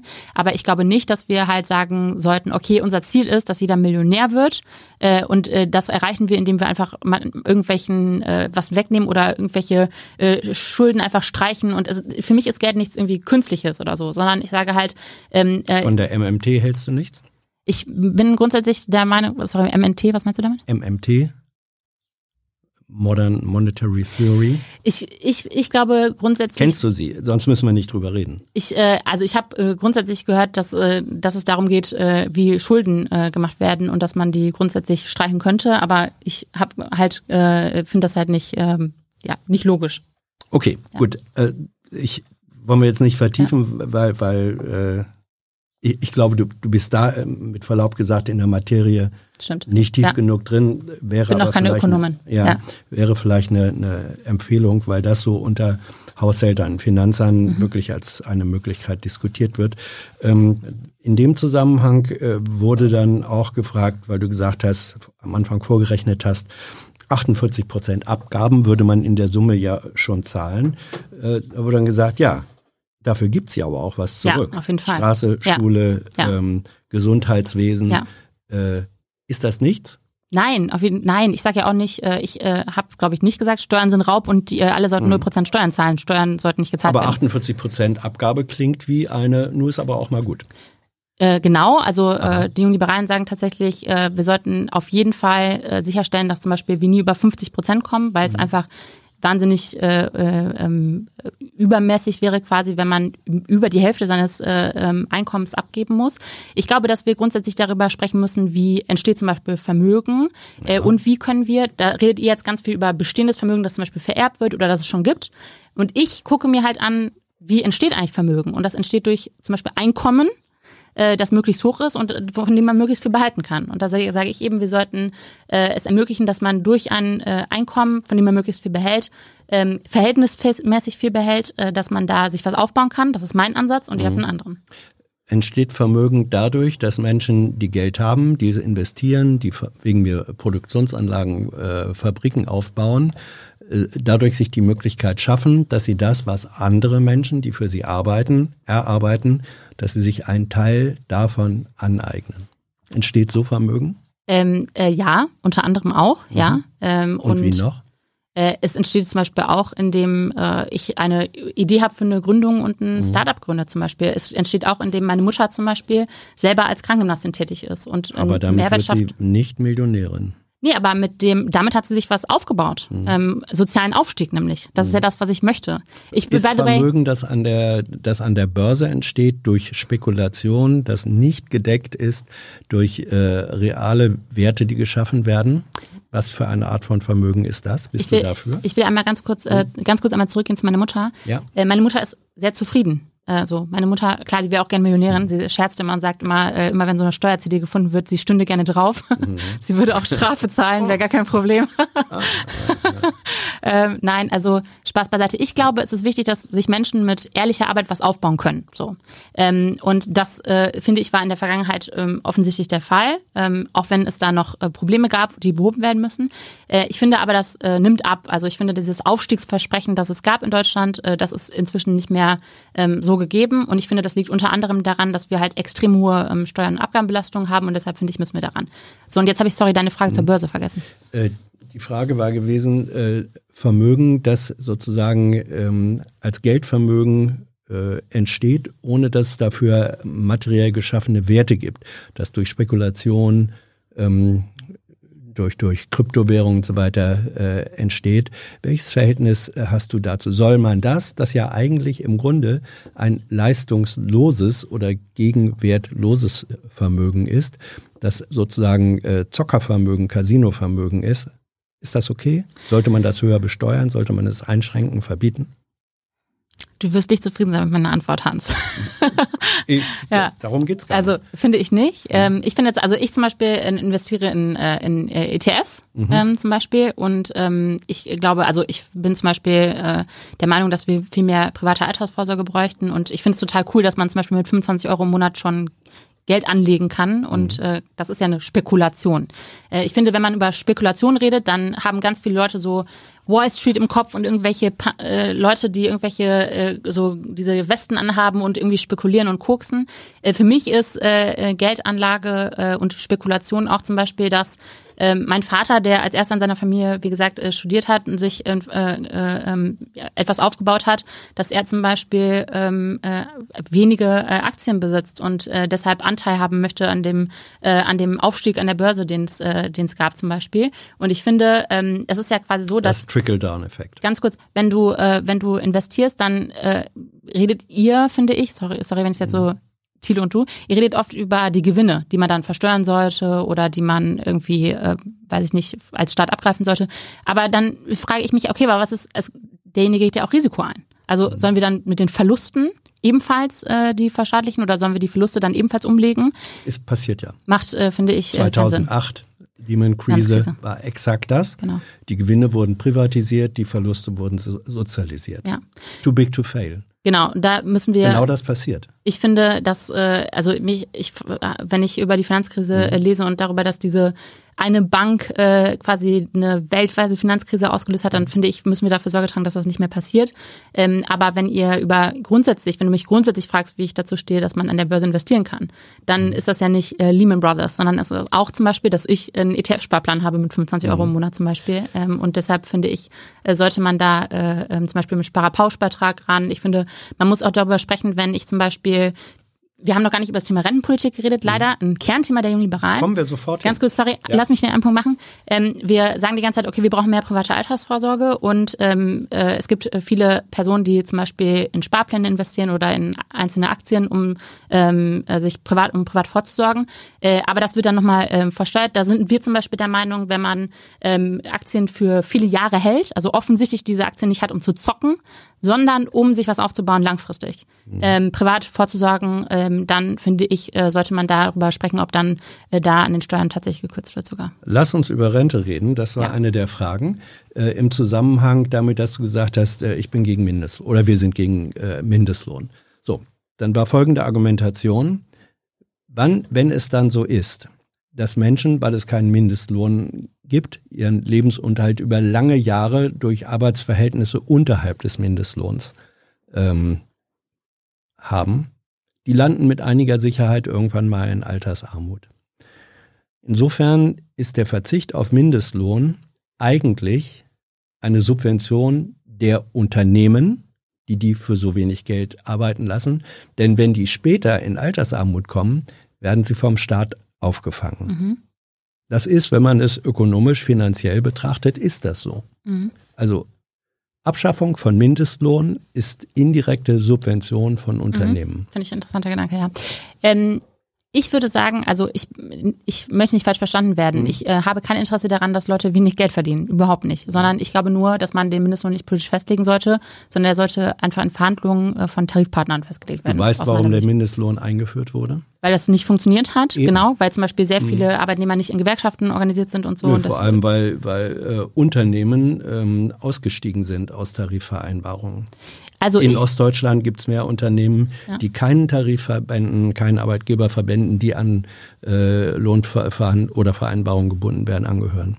Es funktioniert nicht, aber du bist dafür. Ich bin grundsätzlich dafür, dass äh, der Mindestlohn nicht von Politikern festgelegt worden soll, werden sollte, weil wir dann halt in eine Spirale kommen von äh, der nächste fordert 19, der nächste 25 Euro. Und ich finde, am Ende ist es halt äh, auch eine Frage von, wollen wir auch sicherstellen, dass also wir wollen sicherstellen, dass die Menschen äh, richtig bezahlt werden. Aber wie das ist ganz denn dann? wichtig. Aber wir wollen auch sicherstellen, dass die Arbeitsplätze erhalten bleiben. Und das Ja. Problem, was ich sehe, ist halt, wenn man einen zu hohen äh, Mindestlohn, Mindestlohn ansetzt, hat bislang keine Arbeitsplätze gekostet. äh, habe ich äh, andere Studien gesehen und auch Ja. andere Oh. Unternehmen in Ostdeutschland tatsächlich. Mhm. Interessant. Im Vogtland zum Ähm, Beispiel. Wenn, hier wird gefragt, wenn der Markt äh, sozusagen den Preis über Angebot und Nachfrage regelt, wie kann es dann sein, dass bei Fachkräftemangel, den wir ja haben, ähm, immer noch zu oder die, die Löhne in diesen Fachberufen so gering sind, dass sich nicht genü genügend Menschen finden, dort zu arbeiten. Das ist eine sehr, äh, sehr, sehr gute Frage. Äh, Und das finde ich ist in der Tat äh, ist auf jeden Fall ein Widerspruch. Ähm, Ich finde, da muss man über verschiedene Sachen reden. Erstens, ähm, also es gibt zum Beispiel auch Pflegerinnen und Pfleger, die gut bezahlt werden. Ich habe selber eine Freundin, die Pflegerin ist zum Beispiel und die in Zeitarbeit ist und sich dafür entschieden hat. Und die sagt, ich verdiene eigentlich relativ gutes Geld. äh, ähm, Ich bin eigentlich zufrieden. Aber es gibt eben äh, viele Unternehmen, auch viele Kliniken zum Beispiel äh, und auch gesetzliche. äh, Ich glaube, das war die, die äh, Fachkräfteargumentation, war nicht speziell auf den Pflegebereich Ja, bezogen. also okay, Mhm. äh, ich erkenne an, dass es da, dass das ein äh, Widerspruch ist, weil ich äh, man ja sagen würde, okay, wenn es einen sehr großen Bedarf gibt, dann müssen müsste es für die Unternehmen sich ja lohnen, sehr viel zu zahlen, sodass es jemand machen möchte. Erstens glaube ich, es gibt leider ähm, sehr viele Menschen, die allgemein äh, bestimmte Berufe nicht machen wollen, äh, zum Beispiel, ähm, die zum Beispiel sagen, ich möchte lieber ähm, studieren gehen oder so oder einen bestimmten Beruf, der gefällt mir einfach Bei nicht oder so. Bezahlung würden Sie die Berufe vielleicht ausüben wollen. Das äh, wäre zum Beispiel der Fall, Mhm. genau. Und dann muss man sich die Frage stellen, wenn es eine unter, ähm, also eine zu geringe Ausstattung an Personal gibt und das Unternehmen trotzdem so arbeiten kann, ne, ähm, ist das für uns eigentlich etwas, was wir so beibehalten wollen? Zum Beispiel, wenn, also jetzt komme ich Müsste da sozusagen staatliche Vorgabe sein über Mindestausstattung? Also da soll der Finde, Staat das das ja? finde ich zum Beispiel wäre äh, eine Möglichkeit, dass man sagt zum Beispiel, im, Bereich- ich sage mal als Beispiel Ja. Pflege, ähm, es muss zum Beispiel immer eine, äh, eine bestimmte Ausstattung Mhm. gegeben sein und damit die äh, Kliniken zum Beispiel die dann bekommen, müssen sie entsprechend mehr zahlen. Ja. Ähm, dann äh, wird darauf hingewiesen, ähm, äh, das ist der Bezug auf ähm, Schuldenbremse. Ähm, Maurice in dem Fall schreibt, für Bürgergeld äh, und Kindergrundsicherung ist im Haushalt 23 wegen der Rückkehr zur Schuldenbremse kein Geld mehr äh, vorgesehen. Ähm, sind das die richtigen Prioritäten? Ich glaube äh, grundsätzlich Bürgergeld und Kinderchancengeld sind super wichtig und sollten wir unbedingt äh, sollten wir unbedingt äh, bald berücksichtigen und das ist jetzt in Aber diesem dein Haushaltsjahr nicht vor. Finanzminister verhindert das durch, durch das Schuldenbremsprinzip. Da ist halt einfach die Frage, sollten wir jetzt dann Steuern machen in dem Fall? Um diese Konzepte jetzt äh, umzustellen oder nicht? Und da sage ich halt, ich glaube, dass das nicht möglich ist. Ich will dazu einmal ganz kurz sagen, weil einige Leute, ich wurde letztens mal gefragt, hä, wenn du für die Schuldenbremse bist, bist du doch Mhm. gegen Sozialpolitik. Und da habe ich gesagt, ich bin nicht gegen Sozialpolitik, aber ich bin dafür, dass auch nächste Generationen so viel Geld haben, dass sie auch Sozialpolitik bezahlen Mhm. können. Ich glaube, das ist so ein bisschen der, der springende Punkt. Ähm, dann wird es jetzt eine, sozusagen von der Grundsatzfrage, ähm, warum beschränkt ähm, die extrem ungleiche Verteilung von Vermögen, haben wir eben schon äh, drüber gesprochen, warum beschränkt diese extrem ungleiche Verteilung von Vermögen eigentlich nicht die Freiheit der meisten Menschen in Deutschland? Dahinter steckt die These, die extrem ungleiche Verteilung beschränkt die Freiheit der meisten Menschen in Deutschland. Du als Freiheitsverteidigerin müsstest jetzt doch eigentlich sagen, das müssen wir ändern. Finde ich total äh, spannend, den Punkt, ähm, weil die Frage ist, ist das denn der Fall? Also Mhm. haben andere Leute weniger Freiheit, weil andere Leute Geld haben? Ähm, und da sage ich eben, das ist nicht der Fall. Also die Frage ist, äh, habe ich weniger Chancen, weil ein anderer Mensch ähm, äh, etwas erbt zum Beispiel oder Vermögen akkumuliert hat. So. Ist wirtschaftliche Schränkt das Macht, meine Freiheit politische ein? Macht, ist die soziale Macht? Ja, natürlich gibt's äh, Mhm. soziale Macht, klar. Aber deshalb sage ich ja, das habe ich ja eben schon gesagt bei der Vermögensfrage, wir müssen faire Spielregeln schaffen, in der jemand mit sehr viel Geld meine Freiheit nicht einschränken kann. Ja, aber wenn jemand mit sehr viel Geld, der Unternehmen hat, das Arbeitsplätze anbietet, wegen dieser Macht sagen kann, ähm, ich zahle dir maximal das oder das, ist die Freiheit desjenigen, der Arbeit sucht und kein Vermögen hat, eingeschränkt.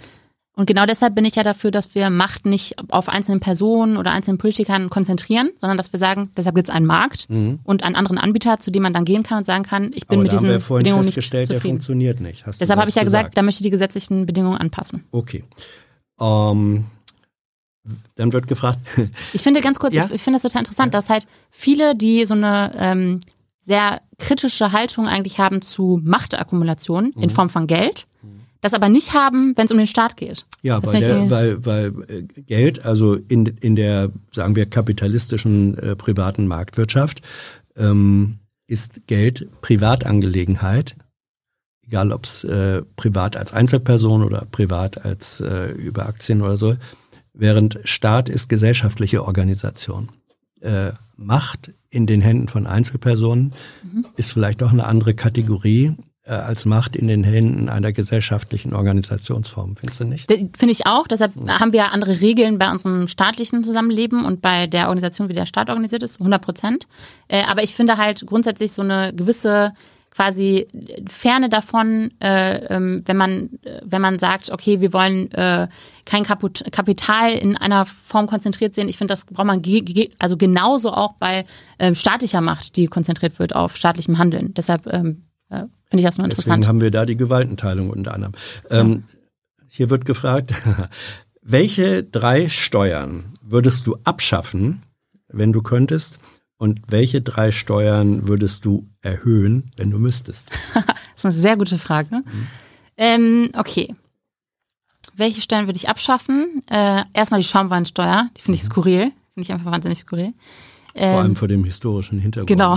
Die war mal Die äh, eingeführt kaiserliche worden, Flotte. um die Genau. kaiserliche Flotte im Ersten Weltkrieg zu finanzieren. Ja. Mhm. ähm, genau. Dann ähm, würde ich die, also ich glaube Lenkungssteuern würde ich allgemein abschaffen. Kaffeesteuer, Alkopopsteuer ähm, und ähm, ähm, und Schaumweinsteuer. Und zwar deshalb, weil die haben ja noch nicht mal einen gesellschaftlichen Mehrwert. Also es ist ja noch nicht mal so, dass das Geld, das dann eingenommen wird, in irgendwie Gesundheitsprävention gesteckt wird oder so, sondern es wird einfach deshalb, ist einfach deshalb da, weil äh, das irgendwie einmal eingeführt wurde und vergessen wurde, wieder äh, zu äh, streichen. Und weil der Staat meint, durch diese Steuern gesellschaftliches Handeln ähm, zu lenken, also die Leute auf den richtigen Weg zu lenken, weniger Kaffee, weniger Schaumwein, weniger Al Alkopops. Finde ich äh, skurril und ich finde, das macht offensichtlich gar keinen Sinn und ist auch nicht gerechtigkeitsfördernd. Deshalb könnte man die schon mal in einem Sind Wink nicht direkt abschaffen. CO2-Zertifikate äh, Mechanismen, die genau diesem gleichen Prinzip folgen? Sie sollen lenkende Wirkung entfalten. Du bist im einen Fall gegen das Lenkungsprinzip, Mhm. Staatlich institutionalisiert, im anderen Fall bist du dafür. Das stimmt, ja, Dann weil widersprichst du dir doch selbst. Nee, weil im einen Fall geht es darum, ähm, den äh, Planeten zu retten und äh, Klimawandel zu gestalten. Und in der anderen Form geht es darum, dass jemand sagt, dein individuelles Verhalten, dass du Kaffee trinkst, gefällt uns nicht. Und das wollen wir lenken. Und da sage ich halt, es gibt offensichtlich ein gesellschaftliches Interesse daran, dass wir äh, die Gesellschaft entwickeln zu einer Gesellschaft, die den Planeten schützt, äh, die das 1,5 Grad Ziel einhält zum Beispiel. Aber ehrlich gesagt äh, hat der Staat sich nicht dafür zu interessieren, ob ich Schaumwein trinke. So. Äh, das ist der Unterschied.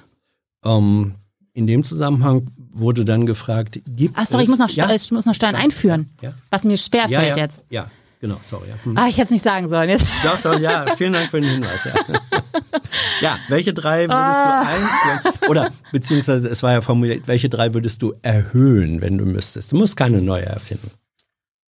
Boah. Das habe ich mich echt in die Bedrohung gebracht. Welche Steuern? Also mm, eine kleine. Wieder die Kaffeesteuer, weil sie so gering ist, dass ich sie dann wenigstens erhöhen würde. Ähm,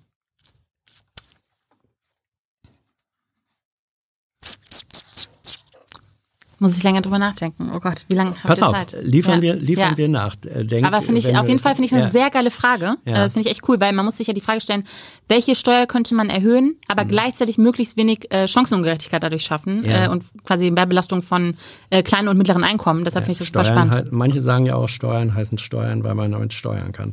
Ähm, Lenken, Dann, genau. ja, lenken ist ein. Synonym für Steuern.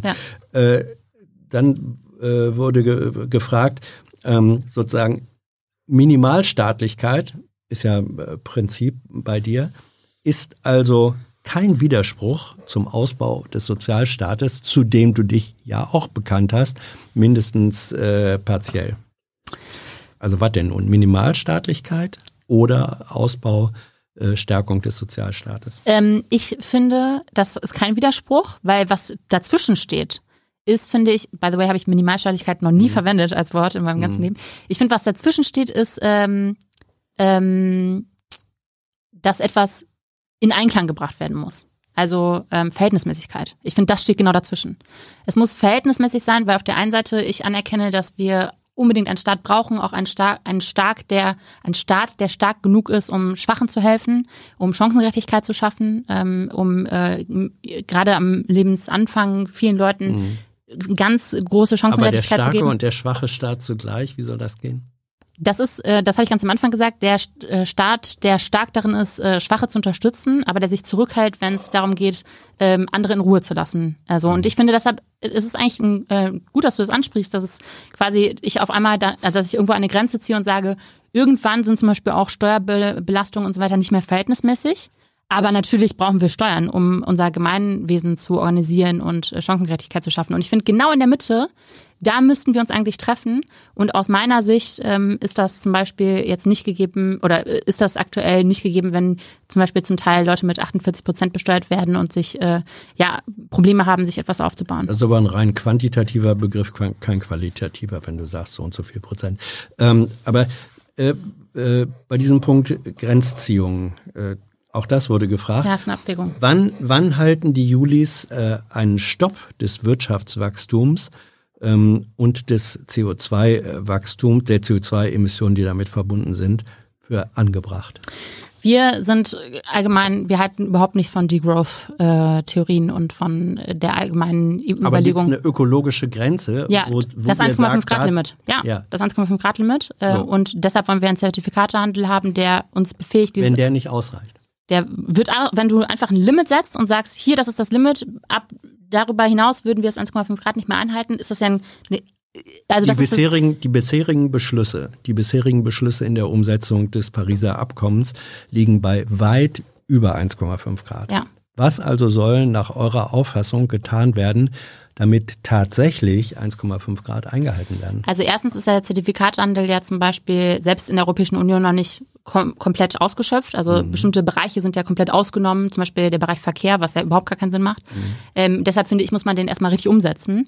Und dann stelle ich mir die Frage, ähm, wenn man nicht ein Limit macht und sagt, hier ist genau Stopp und alles, was darunter ist, müssen wir ähm, durch Marktprinzipien quasi aufteilen äh, und müssen wir, da müssen wir marktwirtschaftliche Prinzipien finden, das möglichst äh, gerecht aufzuteilen, finde ich, im, das ist ja eigentlich die einzige Möglichkeit, das auf jeden Fall einzuhalten. Weil alle anderen Maßnahmen, zum Beispiel Tilo hat gesagt, wir investieren einfach ganz viel Geld. Da hoffen wir darauf, dass die Investitionen dazu führen, dass wir das 1,5 Grad Ziel anhalten zum Beispiel. Mhm. Oder du würdest sagen, ja. irgendwann ist beim Wachstum einfach Stopp. Ja, also ich kann auch sagen, ähm, auf einem Planet mit endlichen Ressourcen ist dieser Faktor, der ja einer ist, für mich in einem gewissen logischen Widerspruch zum Prinzip des unendlichen Wachstums?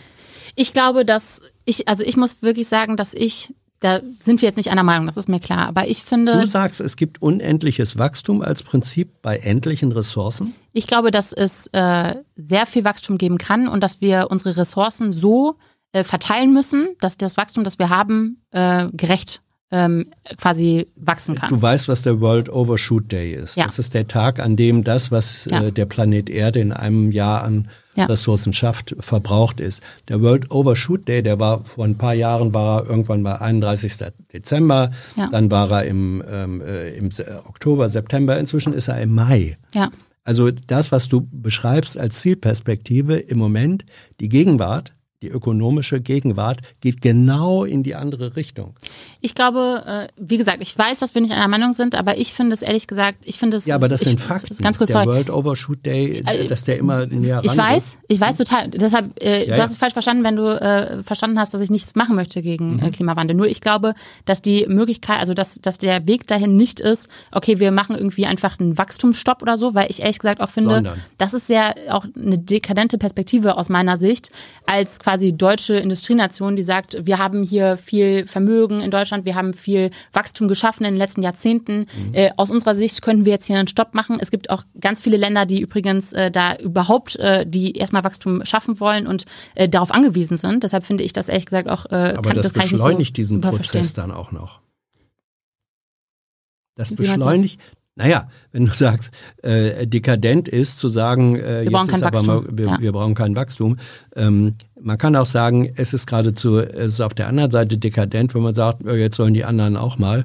Ähm, weil das ist, kann man sagen, ist dann dekadent gegenüber zukünftigen Generationen, weil die dann mit einer Lawine, und dann reden wir nicht über 1,5 Grad, sondern über drei Grad, die nebenbei gesagt sechs Grad an Land sind, mhm. ja, ähm, dekadent ist doch eigentlich äh, eine äh, Form von Politik, die sagt, das nehmen wir in Kauf. Nehmen wir nicht, deshalb sind wir für das 1,5 Grad Ziel, wir sind für Zertifikathandel konsequenten, der mhm. wie gesagt auch zum Beispiel Verkehr mit einbezieht, was aktuell nicht der Fall ist. Ähm, wir sind äh, dafür, dass wir ein ganz krasses, klares Treibgaslimit äh, mhm. machen und zum Beispiel sind wir auch dafür, ähm, das finde ich ist auch nochmal wichtig zu sagen, in der Europäischen Union, wo wir viel über das Thema sprechen, wie können wir das Klima möglichst gut schützen, da gibt es ja auch äh, viele Länder, die oft bremsen. Da sind wir zum Beispiel dafür, sagen wir ganz konkret, ähm, wenn bestimmte Länder nicht mitmachen, dann muss es einen eine quasi Koalition der äh, ökologisch Willigen geben mhm. und dann müssen wir als Deutschland auch vorangehen und sagen, dann machen wir mit denen jetzt hier den sehr konsequenten Zertifikathandel und äh, sorgen selber dafür, dass wir unseren Anteil leisten. Mhm. Ähm, du weißt, was, was Kipppunkte sind, auch in der ökologischen ja. äh, Diskussion. Also ja. das, das, schöne Beispiel ist immer, man kann dieses Glas Wasser an den Rand des Tisches kippen, eine ganze äh, schieben. Eine Weile geht's gut und ab einem bestimmten Punkt kippt's runter. Das heißt, da ist ein Prozess in Gang gesetzt, den man nicht mehr aufhalten ja. kann. So dieses Beispiel, der Kipppunkt äh, für das grönländische äh, Festlandeis, wird gesehen bei 1,5 bis 2 Grad äh, Erderwärmung. Wenn die überschritten sind, dann schmilzt das Eis unweigerlich ab, ja. ist auch nicht mehr zu bremsen. Das ist sozusagen Stand der Wissenschaft. Ja. Wir haben, wir sind in diesem Bereich inzwischen von 1,5 bis 2 Grad. Wenn das grönländische Festlandeis abschmilzt, ist alleine das physikalisch eine Erhöhung des Meeresspiegels weltweit um sechs Meter. Ja.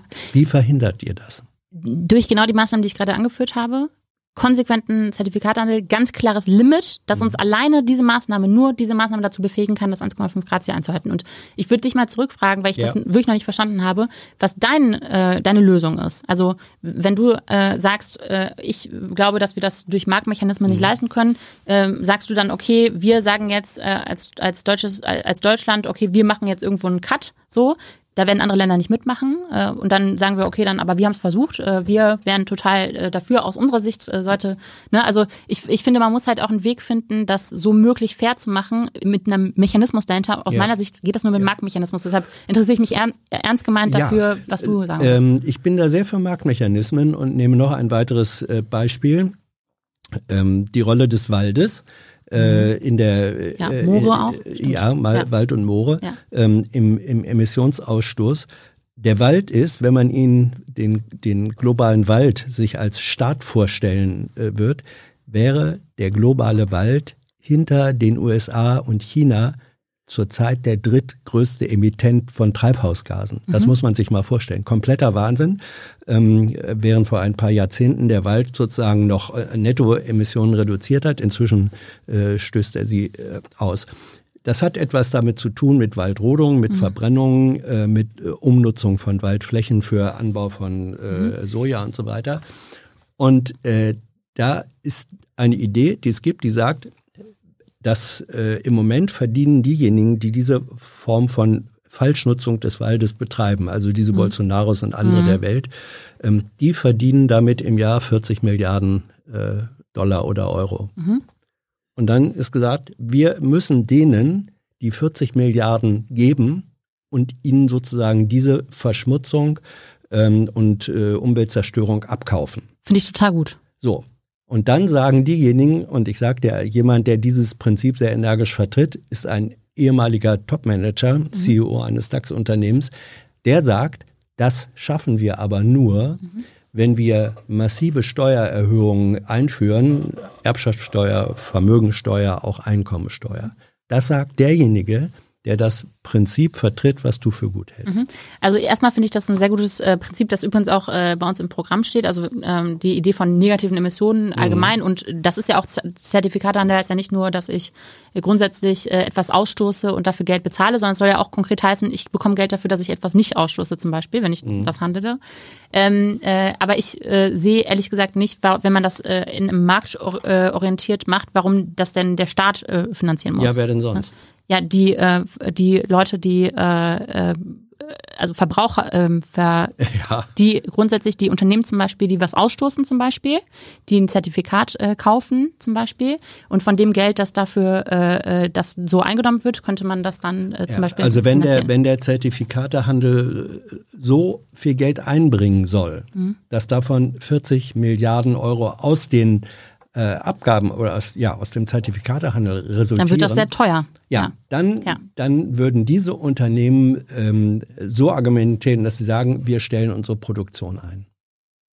Die Konsequenz dieses Ansatzes, wenn du sagst, das soll finanziert werden aus dem Zertifikatehandel, führt dazu, dass im Rahmen der Ökonomie, wie wir sie haben, wir einen massiven Wirtschaftszusammenbruch erleben mhm. würden. Also willst du das? Da gehst du jetzt davon aus, dass äh, wir jetzt konkret diese eine Maßnahme haben. Okay, wir sagen, es gibt so und so viel Wald und das würden wir jetzt quasi. Das ist, ein, ne? das ist genau. sozusagen der Aber das ist ja nicht der Fall. Es gibt ja mhm. quasi einen allgemein einen, einen Markt und da muss man dann einen Zertifikathandel so einführen bei äh, allen möglichen äh, Industrien und äh, äh Möglichkeiten, die es gibt, äh, bei denen man CO2 verbraucht.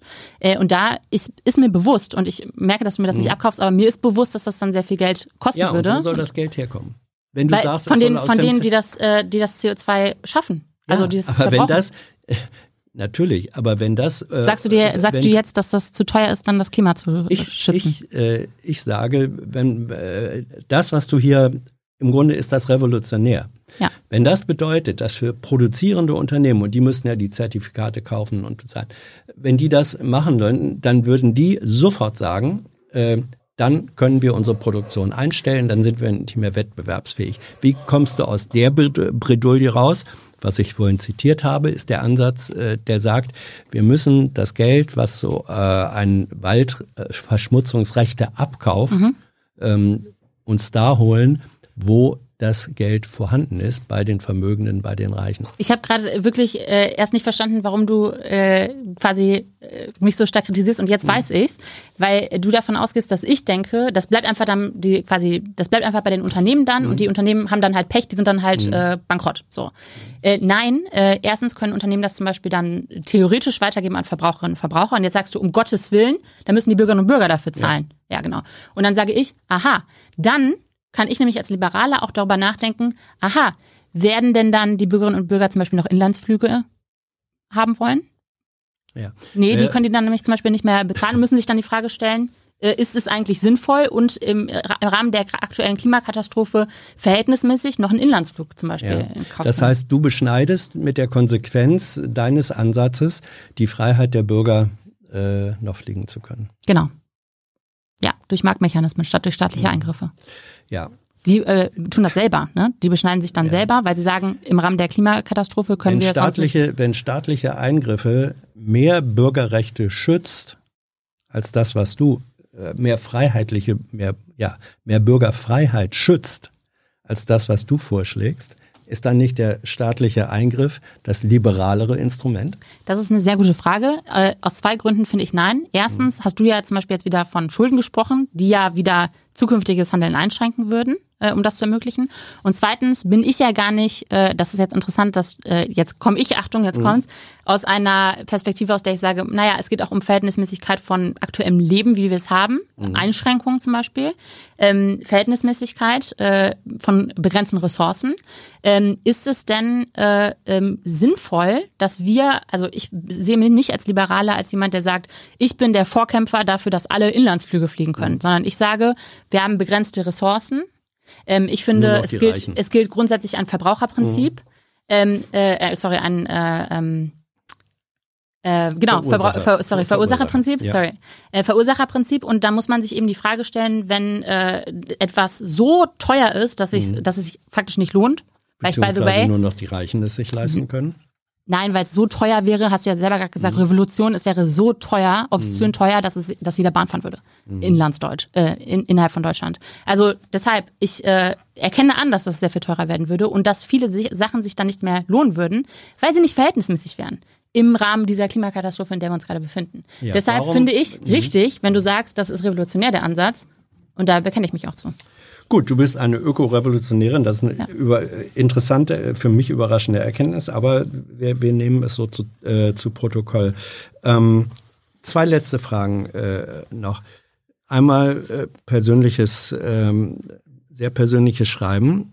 Sagst du mal, dank der FDP habe ich keine Chance mehr, an der Gesellschaft teilzuhaben, weil ich als Risikopatient äh, kaum geschützt bin wo sind da die wo ist da die Chancengerechtigkeit für Millionen von Menschen, denen es ähnlich geht? Ja, das äh, ähm, das äh, berührt mich sehr. Also ähm, ich glaube, dass, also erstmal die Corona-Pandemie, ich glaube, es hat ja keiner kommen sehen, dass so eine Pandemie unser Leben so auf den Kopf stellt. Äh, und ich äh, muss ganz ehrlich sagen, dass ich äh, auch, ja, ich hätte es mir nie vorstellen können, was mhm. äh, wir für Bürgerrechtseinschränkungen ähm, mitmachen mussten, aber auch mitgetragen haben, Gott sei Dank, äh, viele, äh, um unsere Gesellschaft zu schützen. Und das finde ich auch sehr, sehr wichtig. Und ich verstehe auch Risikopatienten, die sagen, okay, gibt es dann jetzt irgendwie quasi ein Limit von Solidarität? Also ist die Solidarität jetzt irgendwie aufgebraucht oder so? Ähm, das sollte sie natürlich nicht sein. Nur ich finde, dass ähm, wir auf der einen Seite sicherstellen müssen, dass äh, Risikopatienten so gut es geht geschützt sind. Aber auf der anderen Seite sehe ich zum Beispiel auch, ich bekomme wirklich regelmäßig ähm, Zuschriften, vor allem Instagram-Nachrichten, mhm. von jungen Menschen, die im Rahmen der Corona-Pandemie nicht zur Uni gehen konnten, keine Ausbildung starten konnten, nicht zur Schule gehen konnten, im Lockdown zum Beispiel und wahnsinnige Menschenheitsprobleme haben. Wir hatten auf einem unserer letzten Bundeskongress ein Mädchen, die gesagt hat, wenn es meinem besten Freund nicht gäbe, hätte ich mich umgebracht. Ähm, und ich glaube, dass man kann das nicht, also das ist leider, leider ist diese Corona-Pandemie bringt uns in eine richtig beschissene Lage, in der wir jetzt mit diesem Virus, diesen Virus immer noch haben, auch nicht wissen, wie lange der noch bestehen wird und wir einfach nicht als Gesellschaft aufgrund der ganzen Risiken, die auch bei Nicht-Risikopatienten ja auch entstehen, durch zum Beispiel geschlossene Schulen, durch gerade Vereinsamung bei älteren Leuten, durch äh, Kinder, die keine sozialen Kontakte haben außerhalb ihres Elternhauses, die nicht lernen können, da müssen wir eben irgendwie versuchen, da irgendwie einen Weg zu finden, damit umzugehen. Ja, Deshalb, zum Beispiel durch den eingreifenden Staat, der genau. da äh, Schutz und Vorschrift äh, mhm. bietet genau. und es finanzieren muss. Ja, ähm, und deshalb bin mhm. ich auch nicht grundsätzlich dagegen, dass man staatliche Maßnahmen hat oder so in einer Sondersituation. Ich habe auch in der Corona-Pandemie äh, immer gesagt, Maßnahmen müssen verhältnismäßig sein. Ich habe nie gesagt, wir müssen alle Maßnahmen jetzt sofort abschaffen. Mhm. Es darf nie Maßnahmen geben. Als die Corona-Pandemie begonnen hat äh, zum Beispiel und der erste Lockdown kam, da habe ich nicht gesagt, alle Regeln müssen sofort fallen und äh, ich hasse die Maske oder so. Ich trage sie selber äh, zum Beispiel aus Eigenverantwortung. Ähm, aber ich glaube, dass wir uns einfach die Frage stellen müssen, wenn diese Corona-Pandemie, wenn der Virus uns jetzt jahrzehntelang möglicherweise begleitet. Ähm, wie gehen wir damit um? Und ich glaube nicht, dass, die, also dass eine tatsächlich eine Möglichkeit besteht, wie vielleicht die Risikopatientin mhm. sich das äh, wünscht, was ich auch verstehen kann, zu sagen, okay, wir machen jetzt einfach Lockdown, bis irgendwann der Virus weg ist, weil ich eben auch sage, ähm, dadurch entstehen auch andere Schäden und das muss man irgendwie leider in irgendeiner Form versuchen in Einklang zu bringen. Und ich weiß, dass das schwierig ist und ich verstehe auch, dass äh, viele Risikopatienten sagen, wir können es nicht fassen, dass die FDP sich jetzt da an dieser Stelle für Freiheit einsetzt. Aber ich muss äh, sagen, wir sagen auch nicht zum Beispiel, ähm, es darf nie wieder Maßnahmen geben, sondern wir sagen halt, es muss sichergestellt werden, dass die äh, Maßnahmen verhältnismäßig sind und dass die verschiedenen Interessen, die es gibt, berücksichtigt werden. Und da würde ich mir auch wünschen, dass auch zum Beispiel Risikopatienten, die natürlich andere Interessen haben als Schülerinnen und Schüler, die der, der äh, ne? Schutz hätte auch weltweit verbessert werden können, dadurch, dass äh, mindestens zeitweilig Patente äh, auf Impfstoffe freigegeben worden wären glaube, es war sehr stark ähm, auch die Position eurer also Mutterpartei zu sagen, nee, da sind wir dagegen. Auch der Jungliberalen, wir sind mhm. auch dagegen, weil wir der Meinung sind, äh, also wo ist da die Verhältnismäßigkeit? Wir brauchten unbedingt einen Impfstoff ja. ähm, und ich hätte auch also aus meiner Sicht hätte der Staat auch mehr zahlen können für den Impfstoff. Also wir brauchen ja den einfach. Da. Ja, der ist jetzt da, genau. So, und dann kann man die, warum seid ihr dann dagegen, wenn diese Patente äh, temporär freizugeben, so dass überall dort, wo das möglich ist, global zu äh, für die finanzierbaren Kosten der Impfstoff produziert wird. Also wir waren Warum zum Beispiel dafür, dass zum Beispiel ähm, Impfungen ähm, äh, ähm, Nein, Impfstoffproduktion, Patentfreigabe. Ja, wir sind gegen eine Patentfreigabe, weil wir halt der Meinung sind, äh, dass Innovation sich lohnen sollte, auch weil wir zum Beispiel, jetzt haben wir einmal einen Impfstoff, wir werden auch in Zukunft wieder andere Impfstoffe brauchen. Auch ja. da muss es sich für alle Unternehmen sehr lohnen, diese das, ganzen Investitionen zu tätigen, die Forschung zu tätigen. Das Unternehmensinteresse zählt dann mehr als äh, ein schneller zugänglicher Schutz für Millionen von Menschen. Nein, aber auch äh, im Rahmen einer Pandemie kann man nicht allgemein einfach solche Mechanismen ausgrenzen und sagen, schön, dass ihr es äh, äh erforscht habt über äh, Jahrzehnte. Ähm, Deswegen ja temporär. Bin ich äh, nicht der Meinung, dass das verhältnismäßig okay. wäre. Die allerletzte Frage ähm, geht an dich persönlich. Ja. Sparst du selbst Energie ein? Und Folge, äh, Magst du sagen, wie oder wo? Also ich äh, versuche, also ich grundsätzlich bin ich äh, immer sehr dabei, Energie einzusparen. Ich äh, selber. Du hast kein äh, Auto. Ich habe kein Auto. Mhm. ich aber achte zum Beispiel, das hört sich jetzt doof an, aber auch zum mhm. Beispiel beim Duschen. Also ja. ich achte einfach auf meinen Verbrauch. So. Mhm. Äh, ich bin übrigens auch, äh, das ist jetzt ein anderes Thema, aber ich bin zum Beispiel auch Vegetarierin, mhm. äh, weil ich schon auch, ich persönlich, ich bin nicht, äh, das habe ich am Anfang versucht herauszustellen äh, gegenüber Tilo, ich bin nicht liberal, weil ich Egoist bin oder so, weil ich für mich persönlich möglichst viel Freiheit haben will. Ich bin mir meiner eigenen Verantwortung, also auch der Verantwortung für andere bewusst. Und deshalb versuche ich so zu handeln, dass das aus meiner Sicht verhältnismäßig ist. Und da schränke ich mich auch ein, ja. Hm. Da war dann eine Folgefrage, okay, also du sparst selbst Energie. Ja. Was sagst du denn dann zu den Äußerungen äh, von Wolfgang Kubicki? Er werde sich nicht am Energiesparen beteiligen.